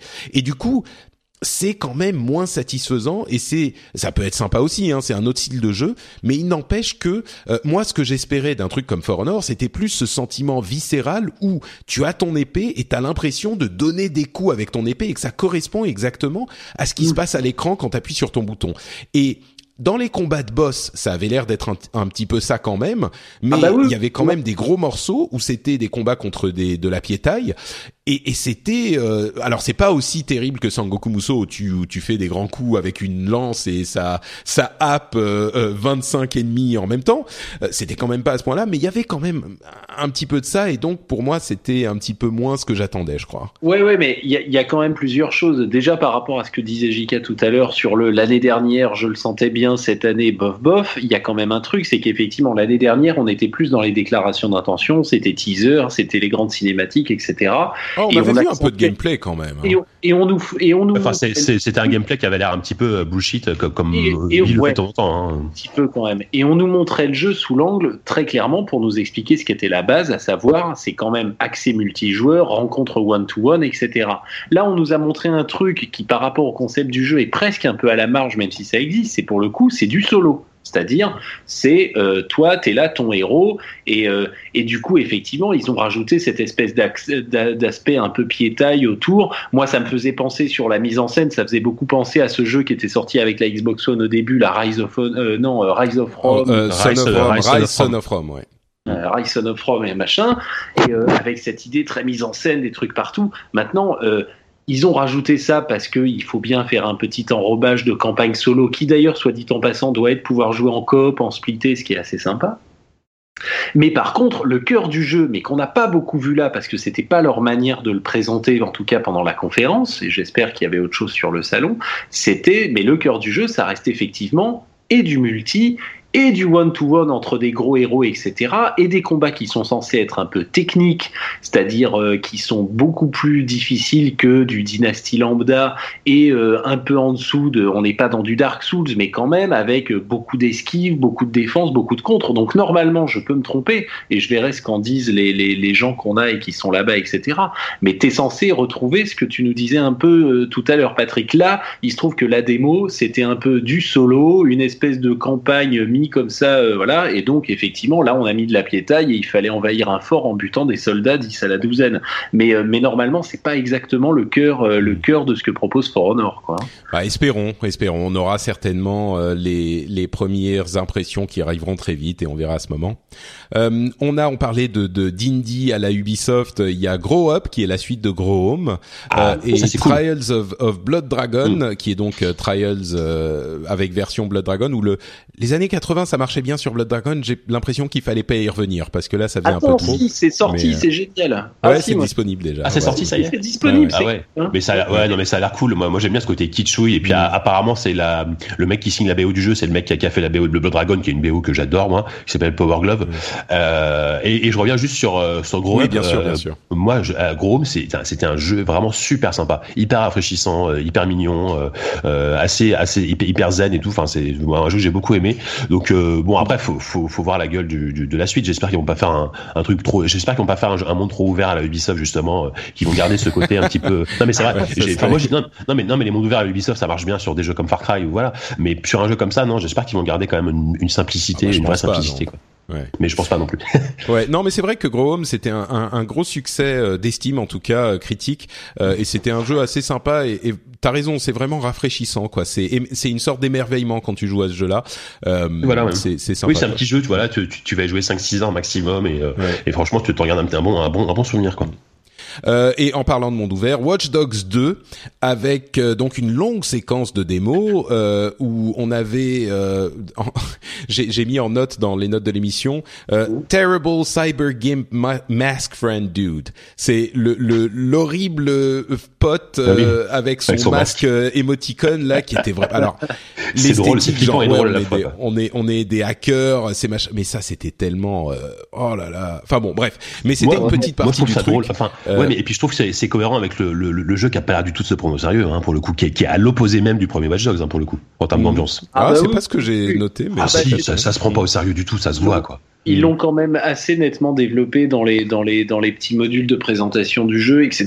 C'est-à-dire que oui, là, on voit bien que ils le répètent beaucoup. À un moment, tu as une espèce de making-of qui a été mis en ligne il y a quelques jours, un peu avant l'ouverture de l'E3, où tu vois encore les mecs sur leur palette graphique en train de te parler de leur jeu, et euh, qui te disent que c'est à San Francisco parce que c'est la culture du hacking, que les mecs sont là, c'est des activistes, mais à la cool, euh, c'est-à-dire qu'en gros, ce qui les amuse, c'est à 50-50 foutre le bordel, se marrer entre potes et euh, effectivement résister à l'oppression des grandes compagnies qui nous contrôlent avec leurs smartphones, etc. Donc c'est vrai que je pense qu'on est dans un registre beaucoup plus détendu et, euh, et, euh, et que, que, que, le premier qui nous la jouait comme ils font dans la plupart de leurs jeux, le héros sombre et torturé qui doit se venger, etc. Là, je pense qu'on est, on est dans un truc beaucoup plus, beaucoup plus léger. Alors, même une histoire, une quête et tout, mais on est dans un truc beaucoup plus léger. D'ailleurs, le décor s'y prête bien. San Francisco, t'as un peu l'impression d'être dans... d'ailleurs, euh, magnifique. Oui, bien sûr. ouais, puis San Francisco, c'est quand même un super terrain de jeu. Et puis aussi, par exemple, les, quasiment toutes les séquences de jeu qu'on a vues se passent deux jours, alors que Watch Dogs 1, c'était toujours la de nuit sous la pluie, tu vois, c'était vraiment sombre et tout. et puis c'était Chicago. Et, et, moi, je trouve ça très bien. Enfin, je trouve ça plutôt bien qu'il part dans une autre direction. Et puis, pour une fois, enfin, par rapport au premier Watch Dogs, on a eu enfin, on a eu du gameplay, euh, du vrai gameplay, quoi. Contrairement à la fameuse séquence de Watch Dogs dont tout le monde se rappelle, qui était, euh, qui était complètement, enfin, pas fake, mais qui était largement améliorée par rapport au résultat final. Là, bah, justement, ils ont, ils, ont, compris la leçon et ils nous ont sorti voilà le, ce que sera sans doute le jeu final quoi. Ouais, ouais, justement c'est. Euh, ouais, vas-y. C'est super beau. Euh, alors on se doute que c'était une version PC euh, un petit peu un petit peu boostée, mais mais vraiment magnifique. C'est difficile de pas se souvenir justement de la présentation de Watch Dogs entre autres hein, et de toutes les présentations euh, Ubisoft de nos jours qui sont incroyable comme The Division à l'époque qui était mais invraisemblable et le jeu qui est sorti était euh, bon il est beau mais on n'est vraiment pas au niveau de la présentation de deux ans avant euh, vraiment vraiment pas.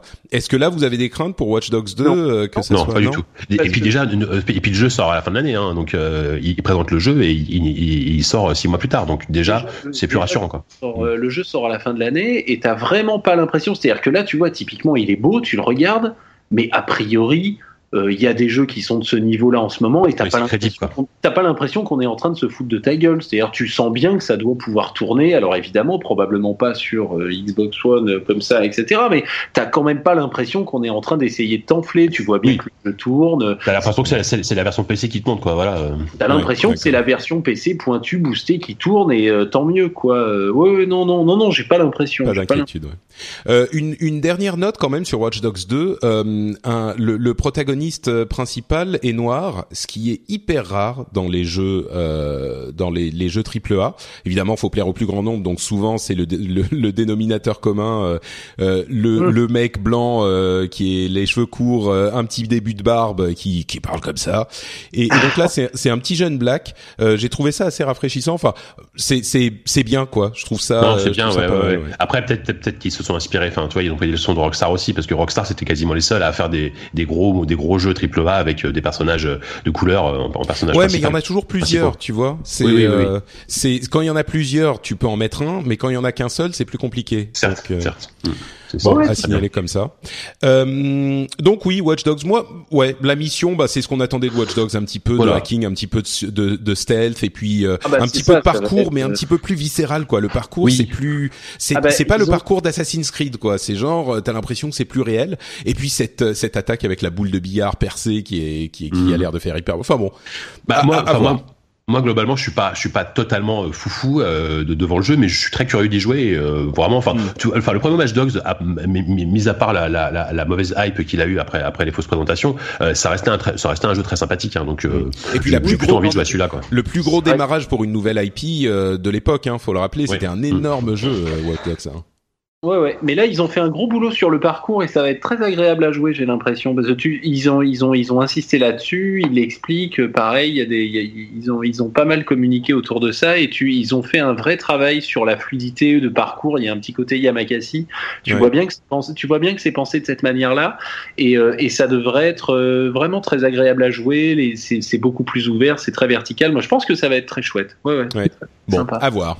Euh, et le dernier jeu, le jeu avec lequel ils ont fermé leur conférence, euh, c'est Steep qui est un jeu. Enfin, alors c'est difficile à, dé- à décrire. Euh, c'est un simulateur de sport extrême de montagne en open world, évidemment, c'est Ubisoft, euh, Bah, dans la montagne. Ubisoft- la charte Ubisoft est respectée. Oui, complètement. Il y a des- Il y a des Et- points d'accès pour se téléporter, il y, y a tout ce qu'il faut. Et alors, c'est vraiment un jeu où j'ai vu les premières images et je me suis dit mais pff, oh là là mais qu'est-ce que c'est que ça? Qu'est-ce qu'ils nous ont sorti? Et au bout des cinq minutes de présentation, j'étais, euh, je dis pas que c'est mon jeu le plus attendu de l'histoire, mais j'étais vraiment euh, convaincu. Et du coup, maintenant, je l'attends quand même un petit peu. Alors, c'est un jeu où on est effectivement sur la montagne euh, en, en France. Hein, on a le Mont Blanc, on a machin, et on peut jouer à différents sports.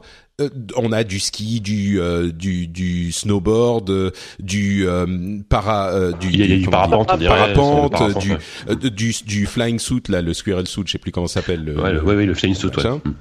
Euh, et on est donc, on peut jouer à plusieurs. Il y a des courses. euh, il y a et, et en fait, c'est déjà c'est super beau et il y a cette impression de sérénité qui te qui te te te- t'envahit quand tu regardes ces images. Et ensuite, quand il, il tombe, il, il se met à, à, à, à skier, t'es un peu, c'est l'impression que me donnait SSX à l'époque, hein, pour ceux qui s'en souviennent, une Mais impression grave. de flow et de, Bah, ouais, de, ouais. de, de, je sais pas, c'est difficile à décrire, mais t'es vraiment, tu te laisses porter par cette ambiance et euh, et c'est la, c'est presque une un- une une une, un- un- expérience méditative quoi. C'est euh, Bah, moi, enfin moi quand j'ai vu le jeu, c'est effectivement j'ai tout de suite pensé à SSX le troisième, le, le SSX 3 où t'avais des descentes super longues euh, en snow, où tu, enfin vraiment c'était ultra kiffant. Et voilà, ça, et, et en plus c'est un genre de jeu finalement qui qu'on a plus trop quoi. Enfin les, les, les jeux de snow comme ça, de sport, de sport, euh, de sport d'hiver, euh, un peu un peu extrême, etc. C'est un genre qui a complètement disparu. Et Ouais. je trouve ça assez cool que ça revienne quoi. Ils ont essayé d'y revenir il y a quelques temps, mais ça avait pas bien. Oui, ça avait pris. planté, c'était en pet, c'est Là, ça, non c'est euh, là, Oh, c'est fait par Ubisoft Annecy en plus, qui euh, d'une part s'y connaît en ski, j'espère pour eux, et s'y connaît en social, communautaire et multi, parce que depuis quelques années, c'est eux qui s'occupent pas mal du multijoueur de, de certaines grosses licences. Assassin notamment de, de, de Splinter Cell, ouais. d'Assassin, ils en ont fait d'autres, etc. Donc c'est un studio, c'est pas le plus gros studio d'Ubisoft et il est un peu dans l'ombre, mais euh, c'est des mecs hyper talentueux qui ont des super idées. Justement, euh, c'est c'est super que là ils étaient mis en avant que, la, à la fin de la conf parce que Ouais.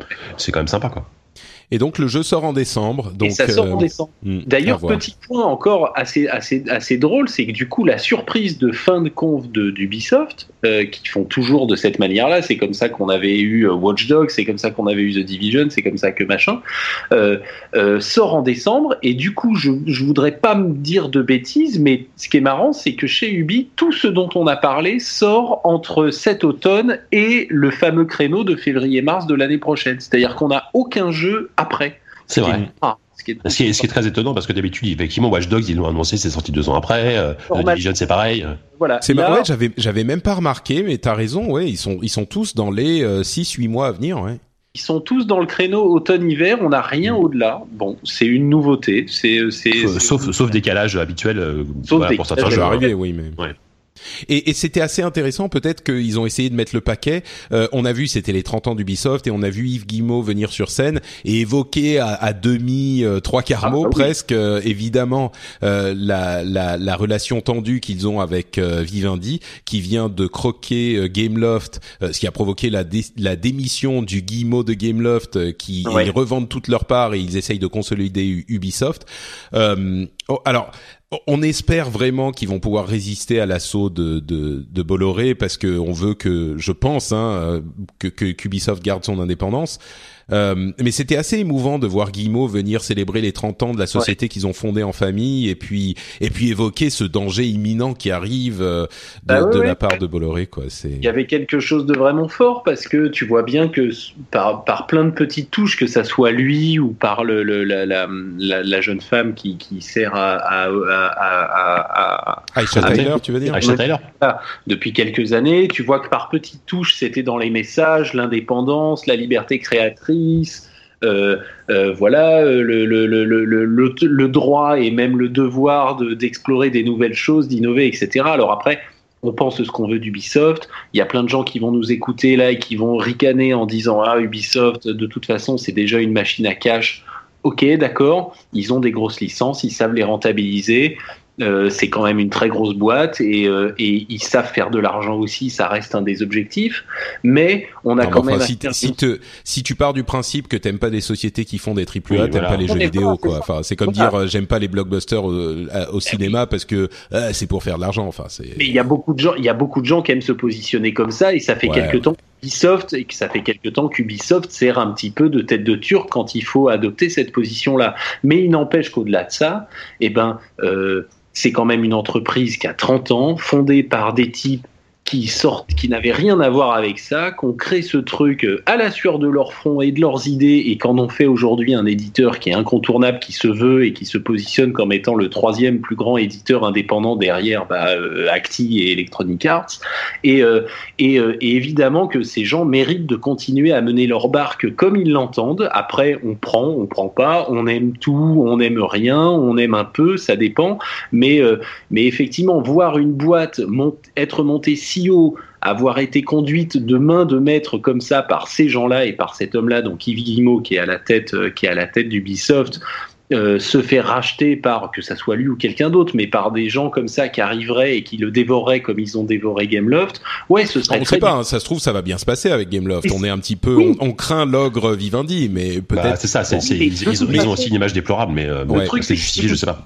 Que ça se passe bien sur le fond ou pas, il y a quand même quelque chose de choquant, même si c'est la loi aujourd'hui du marché, etc. Il y a forcément quelque chose d'un peu choquant à voir, je suppose pour eux et même en général, à voir le, le fruit de son travail d'aussi Ah bah longtemps bien sûr, bien sûr. se faire Bah oui, mais croquer à ce moment, bon, pointe, si tu veux. ouais, sans partir sur une dissertation sur le, le capitalisme, ils, ils sont entrés en bourse, hein, ils ont ils ont fait ce choix aussi, mais mais- bien sûr, bien mais- sûr. Mais c'est vrai que euh, sur sur sur cette question d'Ubisoft, je crois qu'il y a un truc qu'il est bon de rappeler, c'est que c'est des vrais alors les gens vont croire ou pas, mais c'est des vrais passionnés quoi. Il y a des sociétés où tu te dis ouais bon ils sont là, euh, parfois Acti, euh, pff, bon il faut il y a des jeux qui sont bien, mais tu te dis tu, tu peux te dire légitimement bon ils sont là pour faire du fric, même s'ils font des bons jeux, voilà.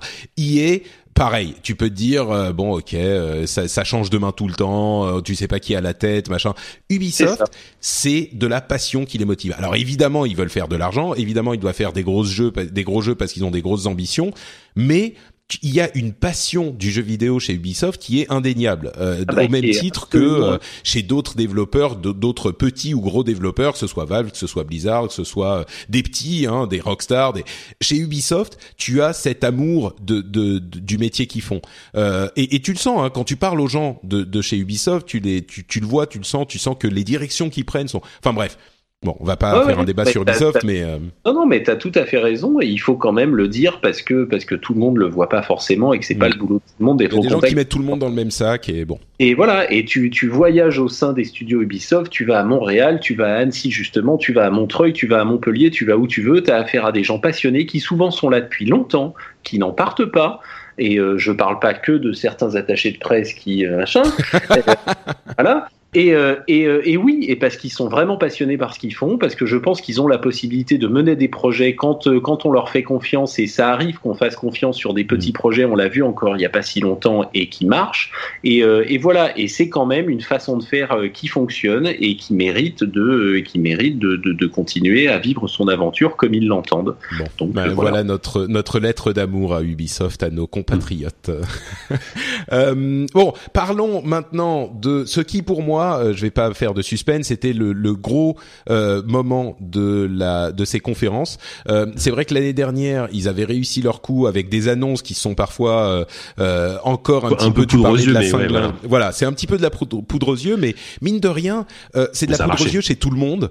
Euh, c'est des conférences, c'est un petit peu le but. Et puis oui. il y a quand même des trucs. euh, tu fais de la poudre aux yeux, même chez les autres. On parlait d'Ubisoft et de leur moteur euh, un petit peu bizarre parfois. Euh, faut rester objectif, enfin faut rester, il faut garder les yeux ouverts. Mais il n'empêche qu'il y a des trucs qui fonctionnent et des trucs qui fonctionnent moins bien dans les présentations. Et là, Sony, ils ont, à mon sens, ré- réussi un tour de maître euh, sur la forme certainement et peut-être même euh, parfois sur le fond. On le verra quand on aura les jeux entre les mains. Mais euh, sur la forme certainement avec cet orchestre euh, qui dirigé par euh, Bear McCreary, qui est Ouais. un compositeur euh, très connu et qui, qui a qui a euh, sonorisé tous les trailers et toutes les séquences de gameplay qu'on a vues dans la conférence. Euh, Ah, c'était tous les, tout ah était- oui, j'ai même pas fait Ouais, attention, ouais, c'était ouais, ouais. c'était tous les, tous les trailers. C'était un orchestre symphonique dans la salle qui euh, faisait la musique de tout. Donc déjà, ça donnait une ambiance euh, assez assez magique. Et puis surtout, ils sont arrivés sur une heure très courte conférence, une Ah heure et demie. Et Ça, sur fou, une heure ça. et demie, ils avaient euh, peut-être, je sais pas, cinq pas une heure et demie, une heure et quart, Une heure vingt, ouais, une heure et quart, une heure vingt. Et ils avaient peut-être cinq minutes de gens qui parlaient. Ouais. Tout le reste, c'était des images des jeux, des trailers, euh, des euh, présentations, Séquences, euh, des séquences de jeux. Enfin, c'était incroyable. Ils avaient fait un petit Et- peu ça l'année dernière. Là, ils ont redoublé d'efforts à ce niveau-là, quitte à réduire euh, la, la durée de la conférence. Et après 10 heures ou 12 heures de conférence où euh, même avec les meilleures intentions du monde, euh, tu présentes un jeu et puis tu ramènes le développeur qui va venir te sortir son discours pour le coup marketing avec ses bullet points, euh, dire euh, dans, dans notre jeu, euh, chaque joueur peut jouer à sa façon, euh, nous avons euh, une possibilité de faire ci et de faire ça et nous avons vraiment développé notre intention de ceci. Et oh là là, et bon, c'est c'est vrai, hein, il faut le faire évidemment, mais quand après ça tu vois Sony qui te montre des jeux, des jeux, des jeux sans interruption, c'est une, euh, enfin c'était vraiment pour le coup, je le dis, on va peut-être m'accuser d'être euh, d'être vendu à Sony, mais c'était un cadeau aux joueurs. Et aux, et aux gens qui regardaient les conférences, en ce sens que c'était rafraîchissant, quoi. Tu voyais les jeux, t'avais pas à taper euh, le truc Just Dance qu'il faut faire parce que Just Dance c'est le truc qui marche le plus, euh, donc il faut en parler partout parce que c'est le l'un des moteurs de Ubisoft. T'avais pas euh, le petit jeu de cartes machin qu'il faut vendre, t'avais pas le euh, la l'auto congratulation sur les 7 millions euh, de euh, Elder Scrolls Online, t'avais enfin que des jeux. Enfin je sais pas, moi j'ai été euh, émerveillé par cette conf quoi. Ouais, et il faut pas oublier que ça, ça a quand même euh, changé largement, parce qu'il y a encore quelques années, les conférences Sony, c'était deux heures, c'était des chiffres, c'était chiant, c'était des Ah mecs ouais. qui parlaient pendant des plombes. Et là, euh, effectivement, il y a eu le, le, le coup d'éclat de l'année dernière avec les annonces folles. Et là, ils ont, ils ont encore, ils ont, ils ont réduit en fait à, à l'essentiel. Ils ont, ils ont balancé des trailers, ils ont balancé des, des, des bonnes séquences de, enfin des séquences de, des vraies séquences de gameplay, enfin que j'espère être vraies, et surtout quelques surprises quoi. Enfin, euh, Ouais, on- alors- on- je sais pas si on déroule dans, dans l'ordre, mais enfin Bah, pour moi Resident écoute, Evil, ça a été la grosse surprise quoi. Ouais, ouais, bah oui, oui, c'était un. Faisons dans l'ordre, tiens, faisons dans l'ordre parce que euh, je veux parler de God of War et là on va forcément reparler de Gears of War parce que le parallèle est, est frappant. Euh, ce sont ouais. deux énormes licences exclusives à leurs constructeurs respectifs euh, qui sont euh, qui arrivent maintenant à, un moment de leur vie où ils ont eu euh, trois, quatre épisodes avant et il faut sortir une nouvelle un nouvel épisode parce que ça marche tellement bien et c'est tellement une identitaire sur la console que forcément on sait qu'ils vont pas l'abandonner. Gears of War comme on le disait en début d'émission très classique du Gears of War efficace super beau mais c'est du Gears of War et là God of War pour moi c'était la claque quoi. C'est alors on a l'ouverture sur un enfant euh, qui est qui est en train de faire des trucs et puis il rentre dans une maison un enfant genre dans un pays enfin c'est c'est un petit peu médiéval on sait pas très bien. Il rentre dans une maison et là on voit Kratos de God of War qui sort et il y a une relation qui commence à s'installer entre les deux personnages euh, avec un, un, un Kratos qui est euh, complètement euh, euh, tu sens que c'est le psychopathe des jeux précédents, mais qui essaye d'avoir une relation avec un enfant. Et qui, qui il y avait des, des, des accents de euh, de jeux euh, Naughty Dog presque avec cette euh, Oui. relation entre les deux, euh, de Ah bah, l'émotion. complètement, c'était c'était euh, The Last of Us le début. Hein. c'est ça, ouais, un petit peu. Et puis quand même des scènes d'action qui ont l'air hyper viscérales, hyper violentes à la God of War, mais le contraste entre les premiers, enfin tous les God of War qui sont venus avant, qui étaient des jeux d'action excellents. Hein. Moi, j'adore les God of War, mais quand même, euh, avouons-le, euh, un petit peu adolescent où c'était euh, le, plus de violence possible et puis ah, c'était les scènes de cul qui, qui, qui n'en finissent plus, etc.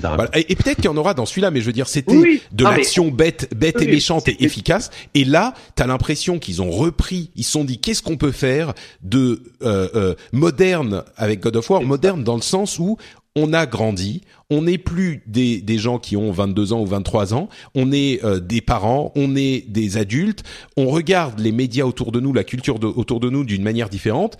Qu'est-ce qu'on peut faire avec God of War qui reste euh, euh, fidèle à ce que devrait, enfin, à, même pas à l'identité quelque part de God of War, mais qui soit un autre type de jeu? Alors, peut-être c'est basé dans la mythologie nordique visiblement. Peut-être que ça c'est la scène d'introduction et qu'après bah le, le, fils meurt et puis tout à coup euh, tu te retrouves à, à récupérer les, les chaînes d'Olympus et puis bah, de refaire ce que, tu faisais avant. mais je pense pas. et là euh, c'est mais de toute façon, même dans la manière de mettre en scène le jeu, les choses sont un peu différentes. C'est-à-dire qu'on est plus près du personnage, on est moins dans cette espèce de beat'em all God of War pur et dur qui, étaient les trois premiers. Donc de toute façon, quel que soit ce qui se passe au niveau du scénario, du scénario on voit bien qu'ils arrivent à faire évoluer et qu'ils ont modernisé leur licence tout en gardant cette espèce d'aspect euh, euh, très puissant, très très viscéral, comme tu disais, etc. Donc le mélange est top. Moi, ce que ça m'inspire quand même vite fait, puisque tu faisais le parallèle avec Gears, c'est que peut-être euh, on, finit par s'apercevoir qu'il y a quand même une différence entre les équipes et la team Microsoft et la team Sony, c'est que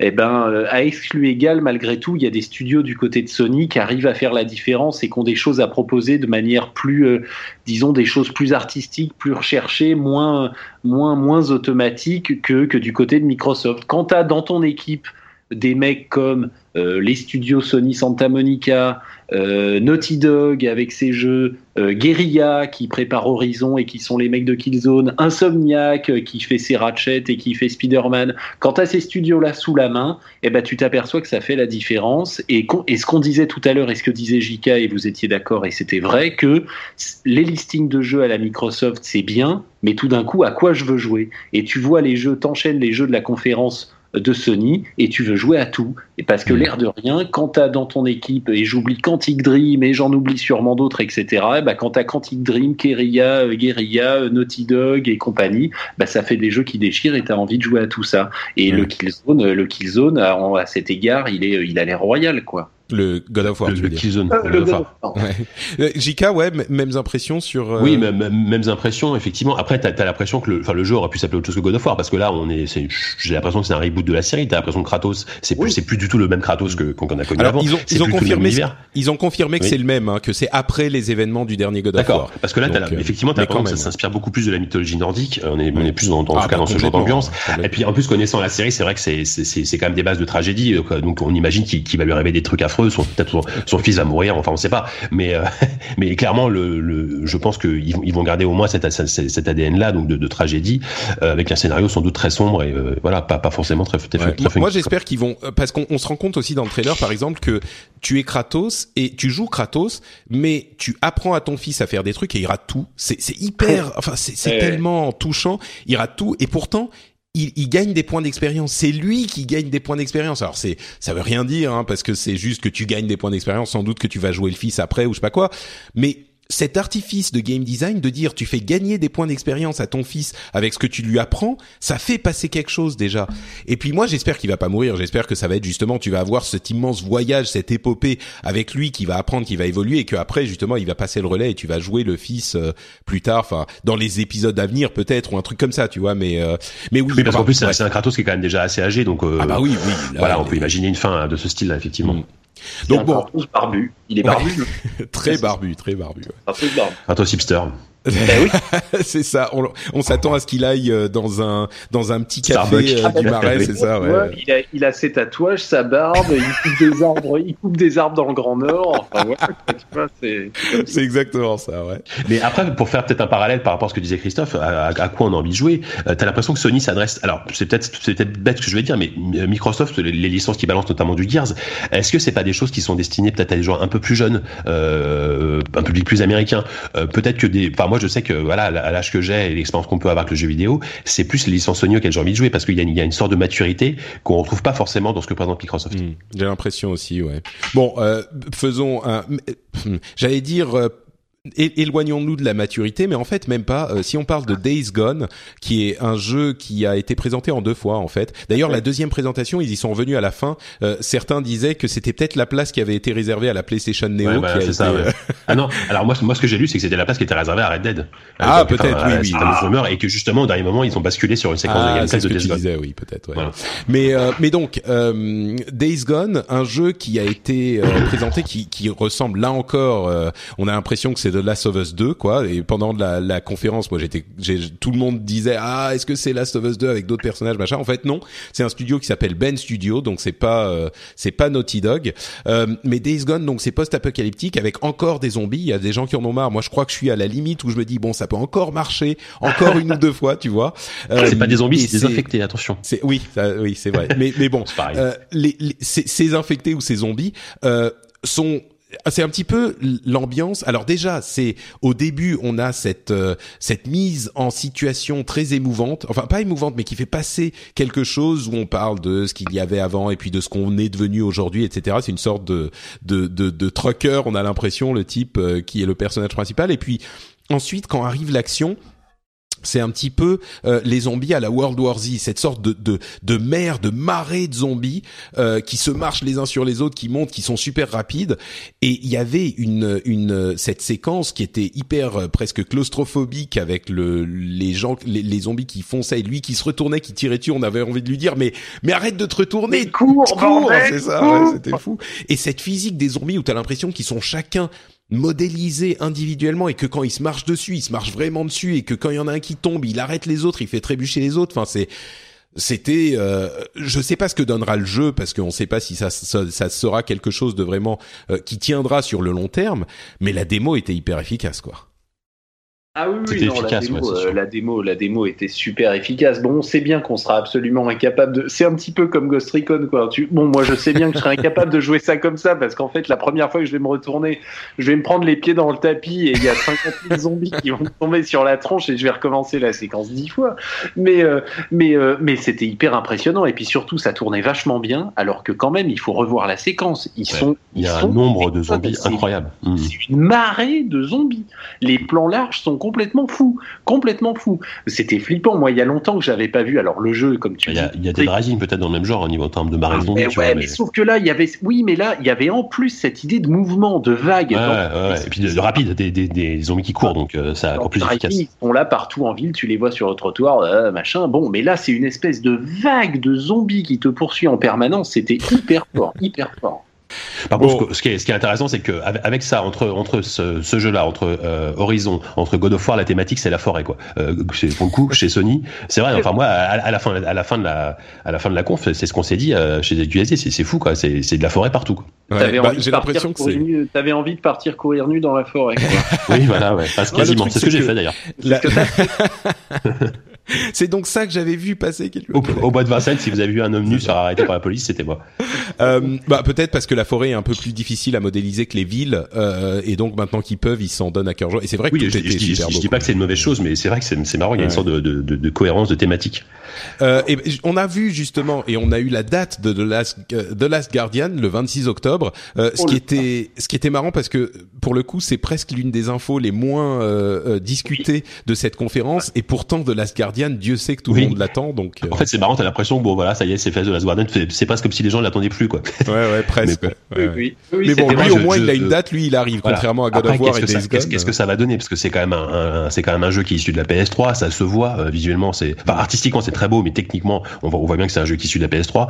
Euh, après, je fais confiance quand même à, à, à l'équipe de, de Fumito Ueda, mais qu'est-ce que ça va donner quoi? Je suis vraiment très curieux de voir ça. Toujours la question. Ouais.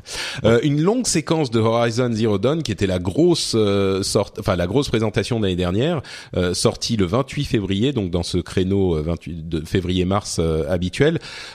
séquence assez convaincante, j'ai trouvé aussi intrigante, toujours avec des, des, des indices sur des trucs qui peuvent se passer derrière dans l'histoire. bon, maintenant, faudra mettre les mains dessus et voir ce que les journalistes en pensent. Mais moi, j'ai trouvé ça Après, moi, j'ai j'ai une petite réticence pour. Euh, alors, le, le, jeu est sublime, j'aime beaucoup l'ambiance. Par contre, j'espère que ça va pas être que de la chasse, quoi. Parce que de, pour le moment, tout ce qu'on a vu, c'est ça, c'est des séquences de combat contre des, ces fameux animaux mécaniques. Là encore, une euh, influence, euh, une influence Monster Hunter. Ouais, complètement. Mais j'espère que ça va pas être que ça, parce que j'ai peur que ce soit un brin répétitif au bout d'un moment. Quoi. Oui, j'ai l'impression que tu, tu, regardes dans le dans le trailer, etc. Moi, c'est vrai que là, du coup, comme j'y suis pas, j'ai pas mis la main dessus. Faudra demander, et, et j'espère qu'on pourra tâter ça à la, à la Gamescom. Mais tu vois qu'il y a quand même effectivement une vraie histoire de fond, hein, à savoir, mm. euh, à savoir, euh, elle cherche, je sais plus tu la vois devant certains artefacts, etc. Tu vois qu'elle cherche quelque chose pour essayer de comprendre qui sont, euh, qui sont, je sais plus les gens qui étaient là. Enfin, il y a, y a des, une, anciens... recherche de quelque chose. C'est pas un jeu de, c'est pas un jeu de chasse, quoi. Hein. Bah, j'ai l'impression, en fait, ce qui m'a encore plus laissé penser que ça serait un petit peu plus complexe que ça, c'est la séquence de dialogue qu'on a vu qui était pour le coup très mal faite ce qui en fait est peut-être une bonne chose. Je m'explique. Euh, dans les jeux de Bioware, par exemple, qui ont énormément de séquences de, de dialogue, bien sûr, avec tout le monde tout le temps, euh, bah, ils modélisent pas tout euh, individuellement parce que c'est pas possible, ça prendrait trop de temps parce qu'il y en a trop. Et là, c'était un petit peu euh, cette euh, animation un petit peu robotique, euh, plan champ contre champ avec le personnage qui parle et puis l'autre qui lui répond. et j'ai l'impression que c'était scripté, scripté. Donc l'animation était scriptée en fonction des lignes de dialogue écrites parce que peut-être il y a justement effectivement ce type d'interaction parce qu'ils vont pas tout modéliser, il y en a trop. Donc je me dis que peut-être que c'est c'est c'est quelque chose qu'on qu'on verra plus Je pense que c'est vraiment la manière de présenter le jeu. Maintenant, c'est vrai qu'il va falloir qu'il passe à autre chose parce qu'on s'approche de la sortie, mais c'était vraiment la manière de présenter bah, le jeu. Il faut montrer ce qui a de l'impact, quoi. Donc euh, voilà, c'est-à-dire ce qui a de l'impact, monde ouvert, euh, ces espèces de, de dinosaures robotiques qui sont hyper impressionnants. Euh, donc donc voilà, c'est les scènes de combat qui sont quand même hyper puissantes. Donc c'est ce qui a de mm. l'impact et c'est ce qui fonctionne en démo. Maintenant, je c'est vraiment pas, c'est on n'est pas dans du Monster Hunter. Quoi. Enfin, en tout cas, je le comprends pas. Bah, on, verra, hein, mais t'as raison de le relever, JK. Euh, il y a ce danger qui est, qui est quand même présent. Oui, voilà. Euh, Quantic Dream, on a dit un petit peu plus sur Detroit euh, Being Human, euh, avec une présentation qui était très différente de ce qu'on avait vu ah l'année dernière. Euh, l'année dernière, on avait une, une androïde, une femme qui se demandait ce qu'elle était, qui se demandait ce que ça voulait dire d'être humain dans une ville, dans, dans, la ville de Détroit futuriste, etc. Là, c'était complètement différent. C'était un androïde qui était négociateur de, de situations d'otages, qui venait pour essayer de sauver une, une personne qui était prise en otage par un autre Android qui allait le lâcher d'un immeuble. Et on a une scène où euh, cet Android dit différentes choses et puis finalement ne réussit pas et l'Android, l'autre Android et son otage tombent euh, de l'immeuble. Et là, on se dit ah merde, mais il a raté cette euh, sa, sa, mission. Qu'est-ce qui s'est passé? Il y a de l'émotion qui se construit quand même. Et puis là, ça revient en arrière et ça nous dit vous auriez pu changer l'issue de cette euh, de cette scène. Et donc on nous dit voilà vous pouvez regarder les indices, dire différentes choses et il y a dans comme dans les jeux Quantic Dream cette sorte de euh, vous avez le choix de comment ça va se passer avec ce, cette impression que, alors on ne sait pas exactement, mais moi c'est l'impression que j'ai eue, c'est que c'est concentré sur une scène. C'est-à-dire que là où on avait euh, les trucs étirés sur les jeux précédents, genre euh, Heavy Rain, tout ça, où c'était un petit peu étiré parce qu'il fallait faire un long jeu, là on a l'impression que c'est une scène. Euh, et je, je, peux tout à fait imaginer, peut-être que ça sera pas le cas, mais je peux imaginer que le jeu soit, euh, je sais pas, cinq ou six de ces scènes qui racontent une histoire par différents euh, points de vue, et chaque scène tu dure une heure ou une heure et demie ou ce que c'est, et tu dois la, la faire ou tu peux la refaire plusieurs fois pour arriver à résoudre le problème qui t'est posé en fonction de tous les éléments qu'on peut te proposer. Ça m'a vraiment intrigué. Peut-être que c'est ce que fait bien Quantic Dream euh, concentré pour n'en garder que le meilleur. Ça serait, euh, c'est ce que moi j'en ai tiré.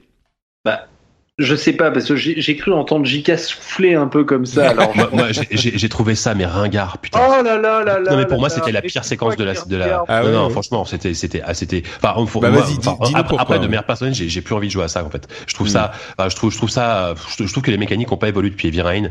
Euh, sans vouloir critiquer, mais en termes de scénario, voilà. Enfin, David Cage, c'est pas non plus euh, le meilleur scénariste de tous les temps. Euh, je sais que Chris est sans doute en train de souffler de son tour. C'est vrai que la plupart des jeux auxquels on joue, c'est. Enfin, bon, bref, vas-y, Non, non, non, attention, attention, oui, sauf, que, sauf qu'attention, euh, lui, enfin, le, enfin, lui, Quantic Dream, les jeux de Quantic se, se veulent euh, au-dessus de la moyenne en termes de scénario, se veulent proches ah bah, du cinéma. Que ça l'est quand même. Mais bon, vas-y, termine. ça, ça, ça, ça c'est au-dessus de la moyenne d'un scénario de jeu vidéo, sauf qu'en termes de mécanique de jeu, c'est ennuyeux, et en termes de, et, et, et ça n'arrive pas au, niveau d'un bon scénario de cinéma. Donc bon, voilà. Et moi, et moi, franchement, j'ai trouvé ça extrêmement ringard, et, et voilà, bon, j'ai pas beaucoup de choses à dire en plus. Ça m'a complètement ennuyé, quoi. D'accord. Christophe, est en train de, sangloter dans son coin. Non, non, mais c'est ça. Non, non, mais on sait bien que de toute façon, avec Quantique et les jeux de David Cage, on est sur un truc, on est sur du très très clivant, quoi. Hein. Mais euh, moi, je sais que je, bon, j'aime beaucoup ce qu'il propose. Je trouve qu'Heavy Rain est un chef-d'œuvre. Je trouve que Beyond, à cet égard, était plutôt raté mais parce que euh, même quelqu'un qui fait des bons jeux, bah, parfois on peut se louper et Beyond était un loupé. Celui-ci, moi j'ai beaucoup aimé la séquence. Je trouve que comme tu dis Patrick, on revient à euh, à l'essence euh, de ce qui faisait les qualités de Heavy Rain et de ce qui manquait dans Beyond, donc euh, c'est-à-dire euh, les nombreuses possibilités à l'intérieur d'une scène, parce que Beyond n'offrait pas ça et, et c'était un problème.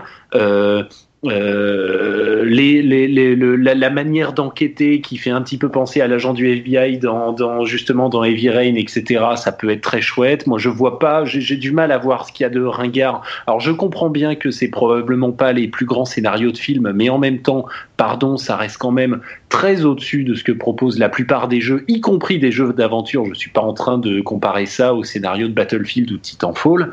Euh, voilà. Euh... Ouais, mais tu vois, alors je, juste fais une parenthèse. Pour moi, euh, euh les, les, jeux Telltale, alors pas tous les jeux Telltale, mais les Walking Dead ou même The Wolf Among Us, eh ben, ils, ont, eh ben, ils, ont, été tellement plus loin en termes de, eh ben, d'inspiration, de, d'influence, de, de, la façon dont tu peux influencer, croire que, que tu influences le scénario et même d'écriture que, que, que Quantique. Hein, je suis désolé, mais. Eh ben, on va mettre les pieds dans le plat, quitte à ce qu'on ne me réinvite plus jamais nulle part. mais moi, je suis désolé. Je trouve que entre un Heavy Rain et un Life is Strange, par exemple, il n'y a pas photo. Et euh, quand je dis il n'y a pas photo, le bon des deux, c'est pas celui qu'on croit et c'est pas celui qui a été overhypé par le monde entier en nous expliquant que Life is Strange c'était le jeu de 2015. Et tous ces jeux-là lui doivent beaucoup et je trouve que la plupart des gens qui ont tendance à cristalliser leur truc et à faire de David Cage un bouc, euh, une tête de turc de ce genre de jeu-là, feraient bien de rejouer au moins à celui-ci, d'autant plus qu'il est sorti sur PS4, et d'essayer de le regarder d'un œil neuf et de voir tout ce qu'il a apporté et toutes les qualités qu'il a. Et ah mais après, après, après, moi je dis pas que, que Quantic a pas eu une influence. Justement, les, les, les, les, jeux tels tels ou les, les Life is Strange sans les jeux Quantic n'existeraient sans doute pas. Sauf que pour moi, ces, ces jeux-là ont réussi à aller plus loin que, ben que Quantic est resté, euh, est resté au même niveau. Quoi. Eh ben, écoute, moi je ne trouve pas. Et effectivement, Detroit, pour revenir à ça, la scène d'enquête a l'air assez sympa. Les différentes possibilités, puisque comme tu disais, Patrick, le trailer est construit autour de tout ce qui aurait pu se passer à la fin de la scène, et on voit que les choses sont extrêmement différentes, puisque ça va de la mort de la gamine au sauvetage de la gamine, à la mort de l'enquêteur, puisqu'à un moment, enfin à la mort possible, enfin à la mort, c'est un androïde, mais à la, au, disons au sacrifice du négociateur, puisque dans une des séquences, il se jette dans le vide avec le l'androïde euh, qui avait pris la gamine en otage et donc ils se jettent dans le vide tous les deux. Donc on, et donc on voit bien qu'on revient aussi à cette très bonne idée des Rain qui marchait bien, je trouve, qui est cette espèce de jeu choral où on dirige plusieurs protagonistes et le jeu continue d'avancer, y compris quand un des protagonistes euh, bah, euh, est laissé sur le carreau. Et donc bon voilà. Et en plus l'idée est quand même l'idée de le scénar de SF, les, les, androïdes, tous les trucs à la Asimov, robots, etc. C'est quand même un très très beau sujet et je pense qu'effectivement, comme tu dis, peut-être qu'à travers euh, voilà raconter cette histoire de la place des robots dans la société, dans cette espèce de futur proche, à travers le prisme comme ça de quelques personnages, la nana qu'on a vu l'année dernière, ce type qu'on voit là, et peut-être un, deux, trois autres, je sais pas, euh, il y a sûrement un jeu très chouette à faire et, euh, et, et moi j'attends ce truc.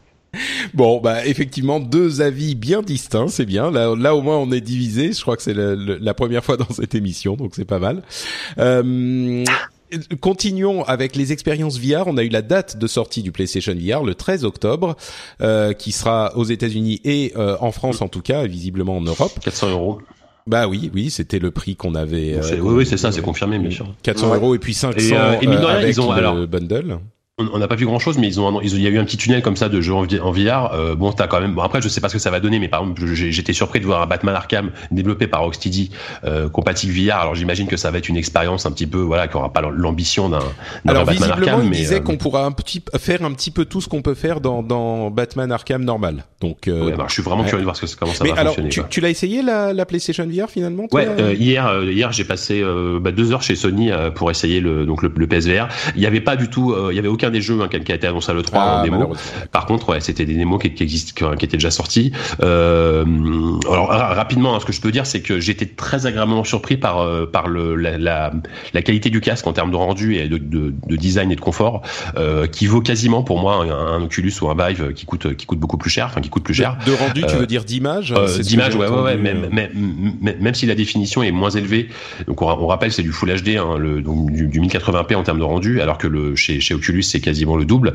Euh, et chez HTC Vive aussi. Euh, malgré tout, ils ont un, ils ont un système de traitement de l'image qui permet quand même d'avoir une image euh, vraiment très propre. Donc ça c'est cool. Ouais, J'ai entendu ça de plusieurs personnes qui étaient très surprises et, et, légitimement parce que techniquement il est il est moins au niveau. Voilà, mais sur le papier il est moins au niveau, mais l'image en fait mm. était étonnamment bonne. Était étonnamment bonne, effectivement. Ouais. Et ils utilisent les PlayStation Move donc pour pour faire des mouvements dans l'espace.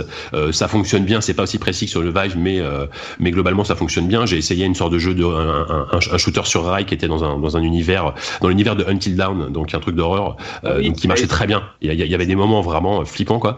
Euh, voilà, j'ai essayé aussi un jeu, enfin un jeu, une expérience où t'es où t'es dans, dans une cage à requins, enfin une, cage contre des requins dans, dans l'eau. Ça marche très très bien. Euh, vraiment non, c'est c'est une très bonne surprise pour moi. Ça, j'ai l'impression que c'est c'est presque aussi réussi, enfin c'est quasiment aussi réussi techniquement qu'un que, que ses concurrents pour un prix moins élevé. Que tu que tu as essayé régulièrement, toi. Oui, oui bah le, le Vive Oculus, je les ai essayés un, bon moment au boulot, donc je les connais bah, bien.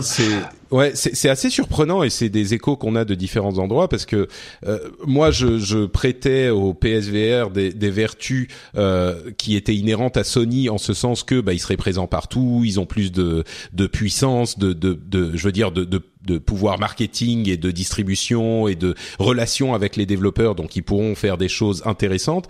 Mais je m'attendais pas à ce que techniquement euh, ça soit une bonne surprise pour les gens qui connaissent aussi les autres. Donc euh, effectivement, c'est c'est un truc en plus à mettre à mon sens du dans le sac du, et puis, et puis mine de rien là, par rapport à ce qui était annoncé à le 3, ils ont quand même du solide. Hein. Enfin, on en a pas encore parlé, mais le, Resident Evil compatible PlayStation VR.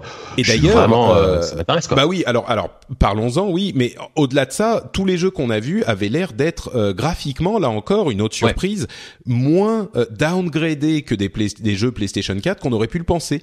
Euh, là aussi, c'était très surprenant. Alors, il faut voir si ça sera comme ça effectivement dans les dans, dans la réalité, mais à, aucun moment, enfin, j'ai pas l'impression que les gens soient mm. dit ah c'est moche quand même. C'était genre ah, après, bah, c'est moins moche que j'avais pensé quoi. Ouais. Après le rendu que j'avais justement sur les jeux que j'ai essayé, qui ne sont pas les Pardon. Ce que tu dis, Patrick, c'est downgradé, mais nettement moins que, enfin moins que, moins que, que, que, les frayeurs qu'on pouvait avoir et les jeux auxquels on a joué récemment ces derniers mois, c'est-à-dire euh, euh, le, le, truc. Bah, les, les, petites démos qu'il y avait euh, voilà. à la Gamescom, à la Paris Games Week, euh, donc bah, que auquel t'as sans doute joué, JK là. Bah, parce que malgré tout, les, enfin les démos justement que j'avais essayé, donc le, le, fameux par exemple Ride, Ride d'horreur, c'était pas, enfin c'était c'était d'un niveau d'un PlayStation 3 fin de génération quoi. Ça, tu vois. Ouais. Donc voilà, ce, que, ce qui était quand même pas pas mauvais pour de la pour de la VR. Hein, sûr, une fois, ça marche. Hein. Et alors là justement, bah grosse surprise et, et c'est non seulement surprise pour VR, mais euh, surprise pour une présentation à Sony, ah alors qui était un petit peu un artifice parce qu'il sera disponible pour pour PC et Xbox One aussi. Donc euh, ça c'est marrant. Mais Resident Evil, Evil 7 euh, qui sort le 24 janvier, donc ça arrive assez vite quand même, euh, qui était présenté à la conférence et qui est vraiment qui fait un retour vers le survival horror beaucoup plus que action. Euh, je sais pas ce que ça donnera en VR. Il est disponible, en, il est jouable en VR, mais il n'est pas que VR. Euh, les premières impressions qu'on a, c'est que il est, il est efficace et il donne un peu la gerbe. Donc bon, je ne sais pas si essayer, ouais. voilà. Mais euh, mais ouais, Resident Evil 7 en plus sorti euh, là janvier euh, ouais, avec une date, il est daté quoi, c'est gros coup. Et puis franchement, alors en fait la démo a commencé nous donc chez ZQSD avec avec, avec Kevin, on s'est dit bon ça, franchement ça, on, on, pensait que c'était un nouveau Silent Hill parce que c'est vraiment dans l'esprit c'est vraiment du Silent Hill ah et à la fin on voit Resident Evil arriver, on était là non, c'est pas possible. Et, et, et, le coup et le coup fort aussi c'est que c'était l'annonce de la démo que vous venez de voir est disponible sur le PlayStation Store maintenant quoi. Et donc moi je suis rentré le lendemain matin, j'ai refait la démo et euh, après c'est hyper efficace. Euh, après c'est pas d'une originalité folle, c'est-à-dire que sur PC t'as des jeux genre Outlast etc qui reprennent les mêmes les mêmes mécaniques. Euh, et puis c'est tellement enfin c'est tellement pas Resident Evil. Je suis, je suis vraiment curieux de voir comment ils vont rattacher ça à l'univers de Resident et, et tout ça quoi. Apparemment en, en, termes de scénar ça se passe après le 6 parce que j'ai compris. Et à la pour le 7 c'est surprenant. Vas-y. Oui, Merci. Pardon Christophe. Oui, à la première personne, tu disais. Bah ouais, ouais. Ce qui change quand même, euh, enfin, c'est ce que tu disais, c'est-à-dire déjà JK, déjà dans l'ambiance, on voit bien qu'on est dans un truc qui, pour le moment, ce qu'on en connaît, est nettement plus proche d'un Silent Hill que Resident. Et puis surtout, le passage première personne, bon, on voit bien l'intérêt pour la VR, mais ça change quand même vachement la donne, quoi. Hein. Mais ça change tout, quoi. Enfin, c'est vraiment une vraie révolution là dans, dans l'univers de Resident, quoi. C'est impressionnant, quoi. Alors on a vu d'autres jeux aussi, euh, Impulse Gear qui a l'air euh, sympa, c'est un truc d'exploration spatiale, euh, il y a du combat, enfin c'est c'est un petit peu de tout, mais c'est pour ça qu'il y a le, le, le pistolet qui est pas un pistolet là pour VR. Battlefront, il y a une mission VR en X-wing, alors c'est qu'une mission, mais c'est quand même t'es dans un X-wing en VR, ça mmh. sera un petit peu ça, excitant. C'est trop cool. Ouais. Final Fantasy VR expérience, bon.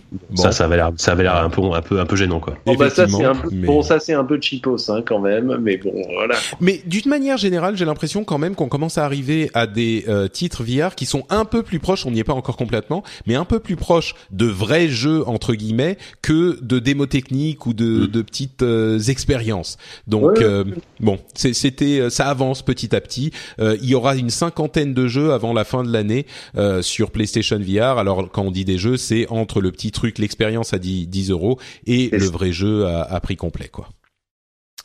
Euh, bah, sache qu'effectivement, ceux qui sont en fin d'année, il faut avoir la liste. Pour l'instant, pour avoir un peu potassé la liste, etc., c'est vrai qu'autant le Resident fera par exemple probablement office sur PlayStation, hein, de vrais gros tests de ce que ça donne euh, mm. bah, sur la longueur, dans un vrai jeu, dans un blockbuster, triple A, etc. Parce que c'est vrai que la cinquantaine de fin d'année, on est quand même un peu plus en permanence dans le registre de, le, du, du, de la petite expérience. Ouais, de, de l'expérience, mmh. clairement.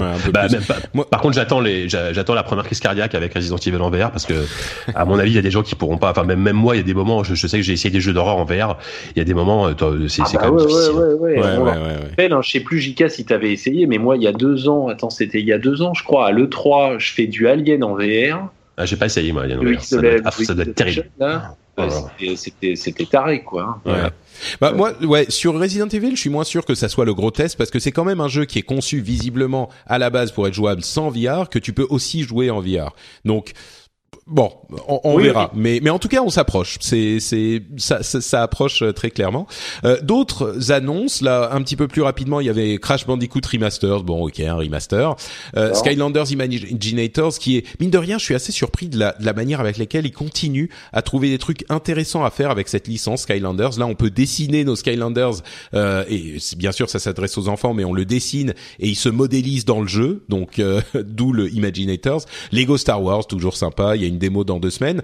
Euh, et puis une démo de Call of Duty Infinite Warfare euh, qui sort entre parenthèses le 4 novembre. Euh, franchement, c'était un des trucs qui m'a le plus intéressé dans Call of Duty depuis des années. On est dans l'espace et l'idée d'avoir un truc entre guillemets réaliste dans l'espace, parce que généralement quand on a, quand on a des FPS dans l'espace, c'est des trucs avec des gros aliens et des machins violets partout, Halo, Destiny, ce genre de trucs. Là, c'est la guerre euh, dans l'espace, mais genre entre guillemets encore réaliste. Et franchement, c'était d'un là encore d'un dynamisme, d'un c'était du vrai cette ambiance Call of Duty un petit peu folle, euh, mais ça avait l'air de fonctionner quoi. Je sais pas si vous vous avez été euh, happé aussi, mais euh, bah disons que moi moi moi moi c'est pareil. Au, début de la séquence, c'était pas dit que c'était un Call of et on était là, mais qu'est-ce que c'est que ce jeu? Ça a l'air bien et tout. Je dis putain mais c'est Call of, mais on était vraiment sur le cul quoi. Vraiment, dis bien mais ça, ça, a l'air bien. C'est peut-être franchement c'est peut-être pas mal qu'ils aient pas dit que c'était Call of au début. Ouais, ouais parce que c'était ils auraient mis Call of Duty Infinite Warfare, tout le monde aurait fait ah, dans l'espace, c'est quoi cette connerie Alors que là, effectivement, c'était genre ah mais mais qu'est-ce que c'est que ce truc? Attends, mais Call of? Non, si, mais si, si. Attends, mais je crois bien que c'est Call of, mais c'est pas mal. C'est exactement la réaction qu'on a eue. Ouais, c'était marrant. Euh, et donc on arrive à la fin de la conférence Sony avec deux euh, dernières surprises. D'une part, euh, Death Stranding, le jeu de Hideo Kojima, qui Oh alors là, mais c'est euh, Christophe s'est évanoui. mais c'est on, on tombe dans Kojima euh, Unchained quoi. C'est vraiment il a plus ses overlords de, de Konami derrière. C'était un moment historique parce que c'est la première fois que Kojima était sur une, sur scène sur une scène euh, sans être lié à son à Konami Ouais. quoi. Enfin, c'était un moment assez fou quoi. Je sais pas si vous avez vu le- la photo qu'a tweeté euh, Norman Reedus, euh, qui Oui. est d'ailleurs dans, dans le jeu, c'est l'acteur de, de The Last, euh, de, pas The Last of Us, euh, The Walking- Dead, euh, qui Ouais. était attaché à Pity, au remake ouais. de Silent Hill, euh, et qui donc a, a dû arrêter à la suite des, des, des combats avec Konami. Et il a posté une photo avec Kojima qui boit dans une tasse, et dans la tasse il y a Konami Tears qui est écrit euh, dessus. Ouais, Donc, après euh, ça sent un peu le montage photo non? Je sais Oui, c'est possible, c'est possible. Bon, Mais bah, c'était c'est lui qui l'a fait, c'est drôle. C'est ça. Euh, et donc, bref, Death Stranding, donc c'était une simple séquence d'introduction euh, où on a euh, un, un personnage donc euh, modélisé sur Norman Reedus qui se qui est nu sur une plage avec un bébé qui est rattaché à lui avec une sorte de cor- cordon ombilical euh, noir. Et donc il prend le bébé dans ses mains en train de pleurer et puis le bébé se transforme en pétrole noir. Et euh, il regarde autour de lui il y a des des, des poissons morts sur la plage euh, et puis ensuite il se lève un petit peu il y a des figures euh, étranges qui ciel, volent ouais. dans les airs quatre personnes qui sont en lévitation et puis on prend un petit peu de recul avec la caméra et on voit que la plage est entièrement couverte de baleines échouées et, et c'est un, un, un, un, un décor euh, apocalyptique. Et là tu dis mais d'une part qu'est-ce qu'il a fumé, d'autre part euh, qu'est-ce que le jeu va être parce que ça on sait pas quand ça va sortir, ça va sans doute avoir aucun rapport avec ce truc qu'on a vu. Et euh, troisièmement, j'ai envie d'en savoir plus quoi. C'est Ah ouais, c'est fou ouais. comme ça fonctionne et comme en même temps tu sais que c'est de l'esbrouf total, mais en même temps c'est c'est genre un- c'est un concept en fait. T'as Ouais, l'impression parce qu'on que c'est sait, un, que le, c'est enfin, un on sait que le jeu ah, est encore à concept l'état embryonnaire. Hein. Mm. On, sait que le jeu est encore à l'état embryonnaire, donc euh, donc bon, voilà. Mais mais il reste cette, cette séquence, enfin ce- cette espèce de mini scène cinématique était absolument magnifique. Et moi qui suis pas du tout, en plus un fan de Kojima plus que Ah ça, ouais, mais plus. MGS globalement ça m'emmerde. Euh, Ah. là, là, là, là, je suis désolé, mais non mais c'est vrai. Euh, là franchement j'étais waouh, je me dis putain, ça ça envoie quoi. Ouais, et c'est vraiment, c'est complètement artificiel et on le sait, mais il n'empêche que c'est, comme je le disais, c'est du, c'est un, c'est un concept art. Et il y a des concept art, euh, des, des- tu te dis, euh, bon, ça, ça me parle pas, et il y a des trucs, tu te dis, ah ouais, là, j'aimerais bien en savoir plus. Et ben là, moi, pareil, euh, MGS5, ça m'a emmerdé, et je me suis fait suffisamment euh, chambrer euh, sur euh, par les auditeurs euh, pour, pour- vraiment, j'ai, j'ai pas vraiment d'intérêt euh, profond pour pour Kojima depuis longtemps.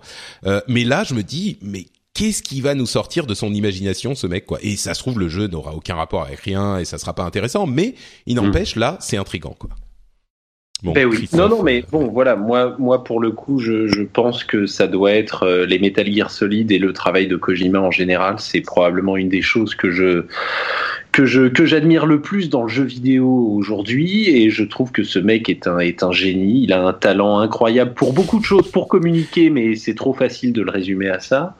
Donc t'es un euh, petit peu et- prédisposé à apprécier ce, ce trailer peut-être oui, voilà, non, non, mais bien sûr. Et euh, et euh, et voilà, et je suis je suis au-delà du curieux de voir ce que ça va être. Il y a quand même une chose avec Kojima généralement, c'est que euh, euh, même si un trailer euh, est comme ça déconnecté de tout, ça pose quand même une une ambiance, un style, c'est-à-dire qu'on ne sait pas si on retrouvera ça, peut-être pas, peut-être pas du tout, peut-être un peu, peut-être. Mais quand il fait ces trailers de MGS qui sont pour certains les plus les, les plus belles bandes annonces que moi j'ai vues dans certains trucs, euh, euh, même si parfois il y a de la il y a de la mise en scène, il y a de la manipulation, etc. Ça pose quand même un style, ça pose une ambiance, ça raconte quelque chose que d'une manière ou d'une autre on retrouvera dans le jeu. Et donc honnêtement là, ce qu'on a vu, moi j'ai trouvé ça absolument incroyable. Je suis hyper content que ce type ait les moyens de continuer à, à travailler et qu'on le laisse en version Unchained parce que je pense fait partie des. Non mais t'as tout à fait raison. Mais je De toute pense façon, Ko- Ko- Kojima c'est un mec qui peut que être en version Unchained. Il Voilà. pourra Et- jamais euh, se mettre dans un bureau Ouais, et la- mais la, voilà. la grande question maintenant, c'est est-ce qu'il va réussir à finir son jeu, par exemple, tu vois C'est Oui. euh, parce que sans producteur sérieux derrière, enfin, on sait pas. Bah, ça se trouve, il, en a un. il a mais- quand, il a quand même Sony avec lui. Enfin, je pense que Sony Oui, il a quand oui. même surveillé un peu ce qu'il fait. hein, oui, J'espère. oui, sans doute. ouais. Bon, fait, bref, il fait donc, partie euh, de ces gens qui ont quelque chose à raconter, qui ont, Mm. qui ont énormément d'idées et euh, parfois ça passe, parfois ça casse, mais euh, mais même quand ça casse, c'est intéressant et, euh, euh, bon, du coup, effectivement, pour moi, c'est un des plus grands moments de, ces conférences là. et enfin, en conclusion, ils nous ont montré un trailer de Spider-Man PS4 qui est exclusif à la PS4 par Insomniac, qui est un, studio très connu évidemment. et, c'était la, première fois depuis très longtemps qu'on avait un truc qui ressemblait à, à, à, quelque chose qui me donne envie d'y jouer avec une licence Marvel. Et il faut aller voir le trailer, c'est difficile à raconter, mais ça a l'air d'être vraiment genre c'est ce qu'on veut avec un, un jeu Spider-Man quoi. Ah, c'est dynamique, il vole dans les trucs, il enfin bref, il faut aller le voir mais surtout, j'ai également euh, lu une interview euh, du responsable des jeux vidéo chez Marvel qui en gros a dit euh, bon maintenant, c'est fini les conneries on va faire des jeux bien avec des studios qui savent ce qu'ils font et on veut de la qualité et des jeux épiques et on va arrêter de vendre nos licences à des petits euh, développeurs de jeux mobiles pourris, euh, ce genre de mm. trucs. Donc au-delà de Spider-Man dont il faut euh, il faudra qu'on en, apprenne plus sur le jeu lui-même mais qui a l'air très enthousiasmant pour les licences Marvel dont moi je suis très très fan, je, je, suis hyper enthousiaste sur ce que ça peut vouloir dire pour le jeu vidéo également. Et, et je me disais mais c'est quand même incroyable, c'est invraisemblable qu'on ait pas de euh, bons jeux Marvel quoi avec la, renaissance qu'ils ont connue. C'était fou. Et enfin ils y viennent. Donc euh, moi je suis très très très heureux de voir ça quoi. Et, c'est vrai que la meilleure chose qui pouvait arriver peut-être à une licence comme Spider-Man c'est d'être repris par Insomniac parce que Insomniac ils savent faire ce genre de jeu. Ratchet Clank euh, dans, dans l'esprit action décérébrée c'est très très bien. Ils ont fait sur Xbox One Sunset Overdrive qui était très sympa aussi. Donc je pense que c'est vraiment le studio parfait pour, pour, pour ce genre de licence quoi. Ouais on est d'accord. Mmh, et donc ça conclut, euh, ça conclut le, la, la, la, la, conférence Sony. Euh, bon, on en a déjà suffisamment parlé. Je pense qu'on on peut euh, passer à. Euh, j'avais mis Nintendo dans les notes, mais j'ai barré pour dire Zelda. Oui, pardon? Un tout petit détail quand même. Oui, ils avaient tellement de choses à raconter qu'il y a un truc qu'ils n'ont pas dit. C'est pour dire à quel point ils étaient tranquilles, les mecs. Il n'y a rien eu sur Gran Turismo. C'est vrai. C'est vrai, c'est vrai. Il n'y a rien eu sur Gran Turismo, euh, qui avait pourtant été annoncé et qui a été révélé quelques semaines plus tôt. Euh, alors, euh, est-ce que c'est parce qu'ils ils font un peu de réserve pour la Gamescom? Est-ce que c'est comme ce que pensent certains parce que l'annonce de fin d'année, eux-mêmes commencent à sentir déjà qu'elle a du plomb dans l'aile parce qu'on sait que les Gran Turismo c'est compliqué en termes de timing. ils avaient fait une grosse annonce il y a, il y a deux semaines, hein, donc on avait déjà des infos, mais. C'est vrai que... sauf qu'il est même pas à la conf, quoi. Donc euh, bon voilà, pas de Grand Turismo, ce qui est un petit peu étonnant dans ce mm. déluge d'annonces et d'exclus. Il n'y a même pas eu un pauvre trailer de. GTA. Après moi j'ai, moi j'ai peur que ce qu'ils avaient à montrer justement n'était pas suffisamment euh, bon, surtout quand surtout, surtout quand t'as un Forza à côté qui est quand même, quand même qu'on voit techniquement, et ils se sont dit bon voilà si, si le truc est pas à la hauteur, euh, autant le passer plus tard quoi. Ouais, ah, bah, Mais c'est quand même original parce que c'est pas n'importe quelle licence et en plus ils venaient de l'annoncer donc bon. Mm. Bon. Euh, donc concluons avec, comme je le disais, non pas Nintendo mais Zelda, euh, Zelda, la, légende de Zelda, The Legend of Zelda. Euh, on a eu un petit peu de Pokémon, je crois qu'on n'a pas vraiment besoin de s'attarder dessus parce que c'est assez euh, bon. Voilà, c'est Pokémon Sun and Moon, il y a eu plein d'infos. Si ça vous intéresse, vous les trouverez ailleurs. Euh, mais The Legend of Zelda Breath of the Wild, qui a été présenté en long, en large et en travers en version Wii U, qui est pour le coup ben, un open world complet, qui est beaucoup plus open world que les Zelda précédents qui étaient un, dont certains étaient un petit peu euh, dans cet esprit. Euh, certains m'ont dit oui, mais Zelda c'est toujours open world. Pas, pas exactement, pas comme ça. Là, on a vraiment l'impression de. alors, je vais, je vais vouloir en parler aussi, mais peut-être, euh, qu'est-ce que vous en avez pensé de ce truc, Jika euh, alors moi, comment dire, ça, souffle un peu le chaud et le froid en fait. Euh, bon, on, passe l'aspect technique qui est évidemment pas tout à fait au niveau de ce qu'on a sur Xbox One et PS4, c'est normal. Euh, artistiquement parlant, par contre, le jeu a l'air quand même extrêmement solide, extrêmement beau. Il y a un petit côté, enfin a priori ils ont repris un peu le design de Skyward, Sword, mais du coup dans un monde ouvert, donc ça marche bien. Après, moi, ce qui me dérange, alors après, on va dire, oui, mais tu, tu, voulais du changement, t'en as, c'est que dans ce que j'en ai vu, à part dans les donjons, je retrouve vraiment rien de, de ce qu'il faisait, de, de, de, ce qu'il fait un Zelda. Et notamment, ils ont ajouté des choses qui, qui me font un peu peur, euh, notamment l'omniprésence du loot et du fait qu'il faut qu'il faille ramasser 15 pommes pour pouvoir se soigner, euh, que les armes apparemment ont une durée de vie. Euh, ça, je trouve ça dans un jeu vidéo, ça me, il y a, rien qui m'énerve plus que, que ton âme qui casse au bout de 10 combats. Ils, ont ajouté des mécaniques de RPG classiques qui, je sais pas si ça va coller totalement avec avec ce qu'on attend d'un Zelda. voilà. Après, je suis quand même extrêmement content qu'ils fassent un, monde ouvert comme ça, qui a l'air vraiment très très beau. le, le côté donjon a l'air par contre d'être tout à fait dans, dans l'esprit d'un Zelda, donc c'est bien. Il y a des il y a des choses avec la physique où tu vois là apparemment Link pourra par exemple pousser un rocher pour écraser des ennemis, ça, ça c'est super sympa, ça ça, ça, ça peut-être permettre d'aborder les combats un peu différemment. Donc voilà, je suis je suis globalement j'ai évidemment envie d'y jouer, mais j'ai quelques petites réserves. Hmm, D'accord. Euh, Christophe? Euh, bah écoute, moi j'ai trouvé ça, j'ai trouvé ça somptueux quoi. Depuis le temps qu'on attendait d'avoir vraiment des détails et qu'on tournait depuis des mois sur les, les deux trois pauvres images qui vous avez bien voulu nous donner, etc. Euh, j'ai trouvé ça absolument génial. Je pense que je vois ce que dit Jika. En même temps, on voit bien à travers un petit peu la présentation que ces mécaniques de RPG un peu plus, comment dire, un peu plus traditionnelles ou en tout cas qui n'étaient pas jusqu'à présent dans les Zelda. Euh, il les adapte à la sauce Zelda, c'est-à-dire que typiquement, euh, comment dire, euh, tu le vois casser son tronc d'arbre, bon bah pif pouf, il donne ses trois coups de hache, ça tombe sur, ça tombe bien comme il faut sur la falaise et puis il traverse. Ça t'a pris 30 secondes pour couper ton tronc d'arbre et tu traverses ton ravin et n'en parlons plus.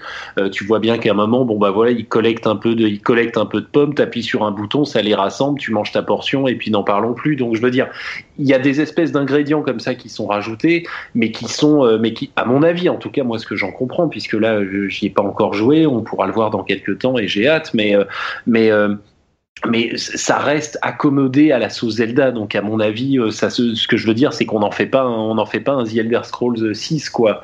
Et euh, et puis bon bah voilà graphiquement c'est somptueux. Non non moi je pense que ça sera je pense que ça sera magnifique et j'ai qu'une hâte c'est d'y jouer et ça sera bientôt en Wii U. Et puis surtout de découvrir ce que ça veut dire sur NX c'est-à-dire que est-ce que le jeu est exactement le même? Comment on y joue? Et puis et puis évidemment qu'est-ce que c'est que cette machine quoi? Puisqu'on ouais, sortira sur les deux versions quoi. C'est exactement ce qui m'a euh, ce qui que j'ai pensé euh, immédiatement, c'était euh, qu'est-ce que ça va donner sur NX. Je suis très très curieux de, de voir ça euh, parce que pour le coup, le jeu, moi tu dis, il est un petit peu en retrait, machin. Oui, c'est sûr techniquement, mais mais il est sublime quoi. Il oui, est, ah bah ça, je sorte, Mais artistiquement, il est sublime. C'est-à-dire que techniquement, quand tu regardes les textures, elles, sont elles sont très elles sont très elles sont assez bof par rapport à ce qu'on a sur les les, les autres consoles, évidemment. Et puis et puis juste, je précise un truc. Rappelez-vous de ce qu'on avait vu il y a il y a un an ou deux. Enfin, ça n'a rien à voir techniquement. Il y a, là, là, il y, a, il y avait un downgrade graphique, il y a un downgrade graphique monstrueux. Alors si ça se trouve c'était la version NX qui nous ont montré à l'époque sans, sans, sans, la, sans la citer, j'en sais rien, tu vois. Mais il y a quand même il y a quand même un sacré downgrade. Faut pas, faut, oui, c'est oui. Non, c'est vrai, c'est vrai. On, on, on s'en plaint chez, chez Ubisoft. Euh, il faut être oui, honnête. Voilà. Euh, ouais, ça aurait été Ubisoft, tout, tout le monde serait monté au pilori. Enfin, ils auraient été mis au pilori, ça aurait été terrible. Euh, mais mais au-delà de ça, moi je trouve que cette impression qu'on a dans cette open world, c'est-à-dire que on disait justement pour reparler d'Ubisoft, euh, ils font que des open world, machin, il y a que ça partout. Et et c'est vrai que souvent les open world, c'est c'est un petit peu une carte avec une liste de missions, tu vois. Tu tu tu ouvres ta carte, tu vois où tu veux aller, t'as ton GPS et puis tu vas et tu fais le truc qu'on te demande. Bon, euh, voilà. Et ça a d'open world que le le le le, la théorie.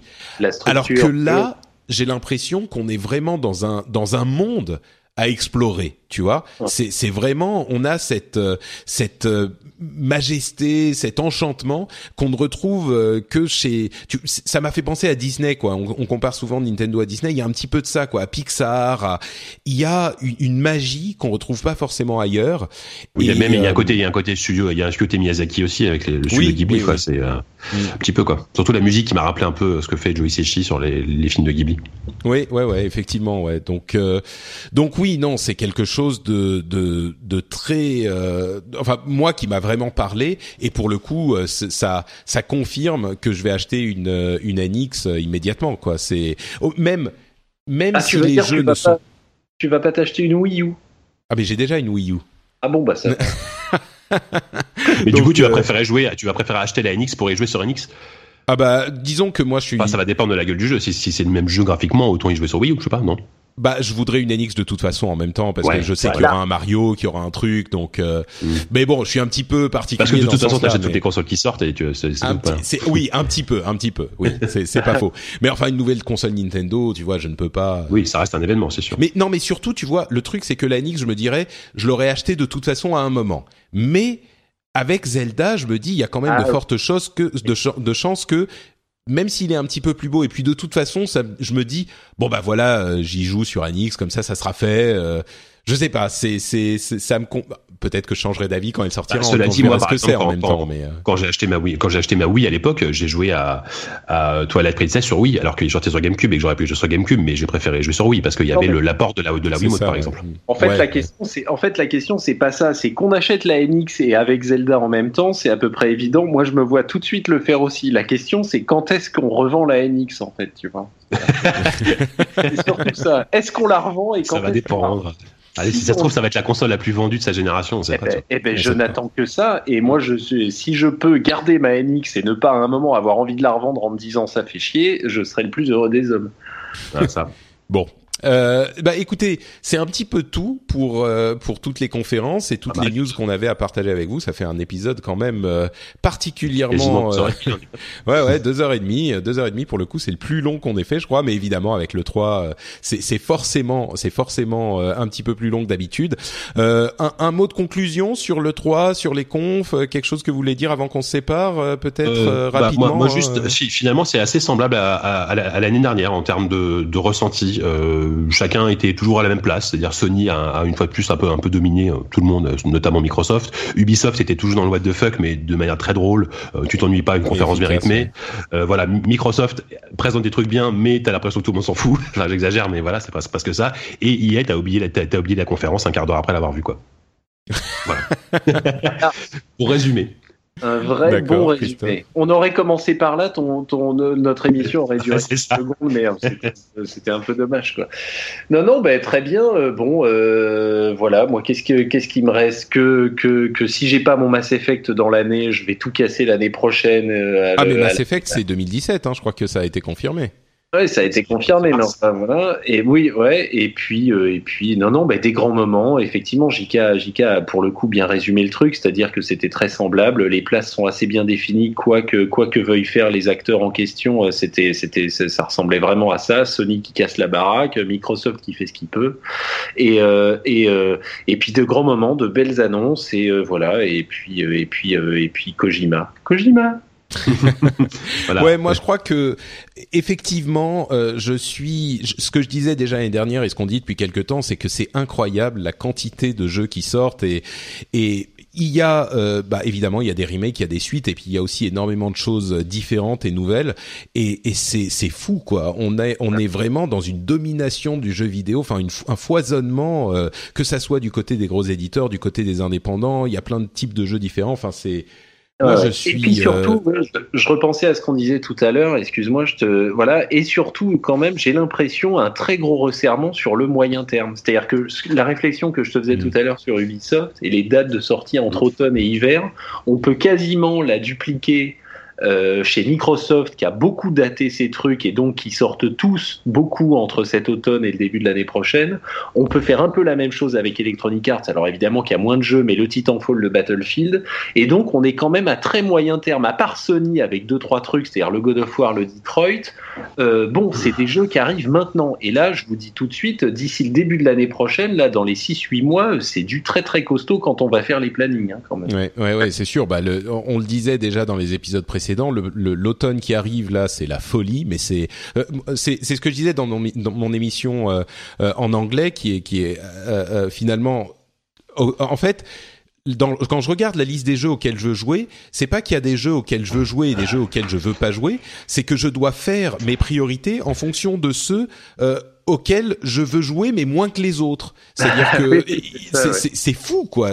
Quand on regarde il y a quelques années, il y a même, euh, je sais pas, il y a même 5 ou 10 ans, on avait des plannings où tu regardais tes trucs et puis tu dis bon bah tel mois je vais jouer à, ce jeu-là et puis je vais attendre un mois et demi et puis je vais avoir ce jeu-là. Aujourd'hui, il y a genre trois quatre jeux chaque mois où je me dis putain celui-là quand même euh, ça a l'air euh, super intéressant quoi. C'est c'est dingue, c'est dingue. Franchement c'est c'est incroyable. Donc bon, bref, super super Super édition pour moi, euh, aussi bonne que l'année dernière, je pense. On a énormément de choses pour tout le monde, euh, et, c'est encore une fois, comme on le dit à chaque fois, le, un, une super époque pour les gens qui aiment les jeux vidéo, quoi. Donc euh, ouais, tout à fait.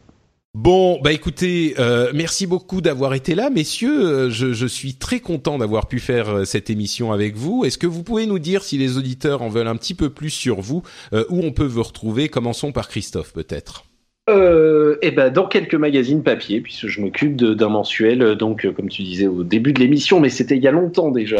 on a oublié, ouais, on était jeunes à l'époque. Voilà, c'est ça. Euh, Vidéo Gamer, un mensuel, et puis PC Gamer, sa déclinaison PC, donc qui sort tous les deux mois, et puis on a aussi un magazine PlayStation, voilà, donc du magazine papier où il y a marqué Gamer. Quand il y a marqué Gamer, c'est moi. D'accord, super.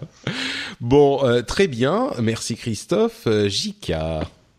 Oui, alors euh, moi pour euh, professionnellement parlant, vous pouvez me retrouver sur lesnumériques.com euh, sur euh, pour des choses un peu plus un peu plus un peu moins sérieuses sur ZQSD le podcast de jeux vidéo PC. là il y a le numéro 40 qui est en ligne, on parle du HTC Vive notamment et voilà, le prochain numéro, on sait pas trop quand est-ce qu'on va le faire parce que le mois de juin arrive, je pense qu'on va en faire un avant la fin du mois, après on va voir si on va pas faire une petite pause estivale. voilà, sinon puis Twitter JK Loret, JK Loret. Évidemment, super, merci beaucoup Jika. Euh, pour ma part, c'est Note Patrick sur Twitter et sur Facebook, et puis vous pouvez retrouver le site euh, frenchspin.fr avec euh, plein d'émissions différentes comme évidemment le rendez-vous jeu, mais aussi le rendez-vous tech où on vient de couvrir la WWDC d'Apple, donc la grosse conférence pour développeurs où il y a eu pas mal d'annonces aussi. Donc euh, si la tech vous intéresse et que vous aimez bien le ton du rendez-vous jeu, peut-être que vous aimerez le rendez-vous tech, allez y jeter un coup d'oreille. On vous remercie de nous avoir écoutés. Je sais pas quand l'autre la prochaine émission euh, sera en ligne parce que là on est un petit peu à cheval sur le euh, planning habituel pour le 3, on a changé un petit peu les choses mais il y a peut-être un autre truc un petit peu spécial qui se prépare donc je sais pas, on verra mais euh, dans tous les cas, on reviendra quand ça sera important quand vous aurez besoin de nous, le rendez-vous jeu sera là pour vous. Donc on vous dit à dans quelques semaines quoi qu'il arrive. On vous remercie de nous avoir écoutés et on vous fait d'énormes bises de vidéo gamer. Ciao à tous. Salut et merci.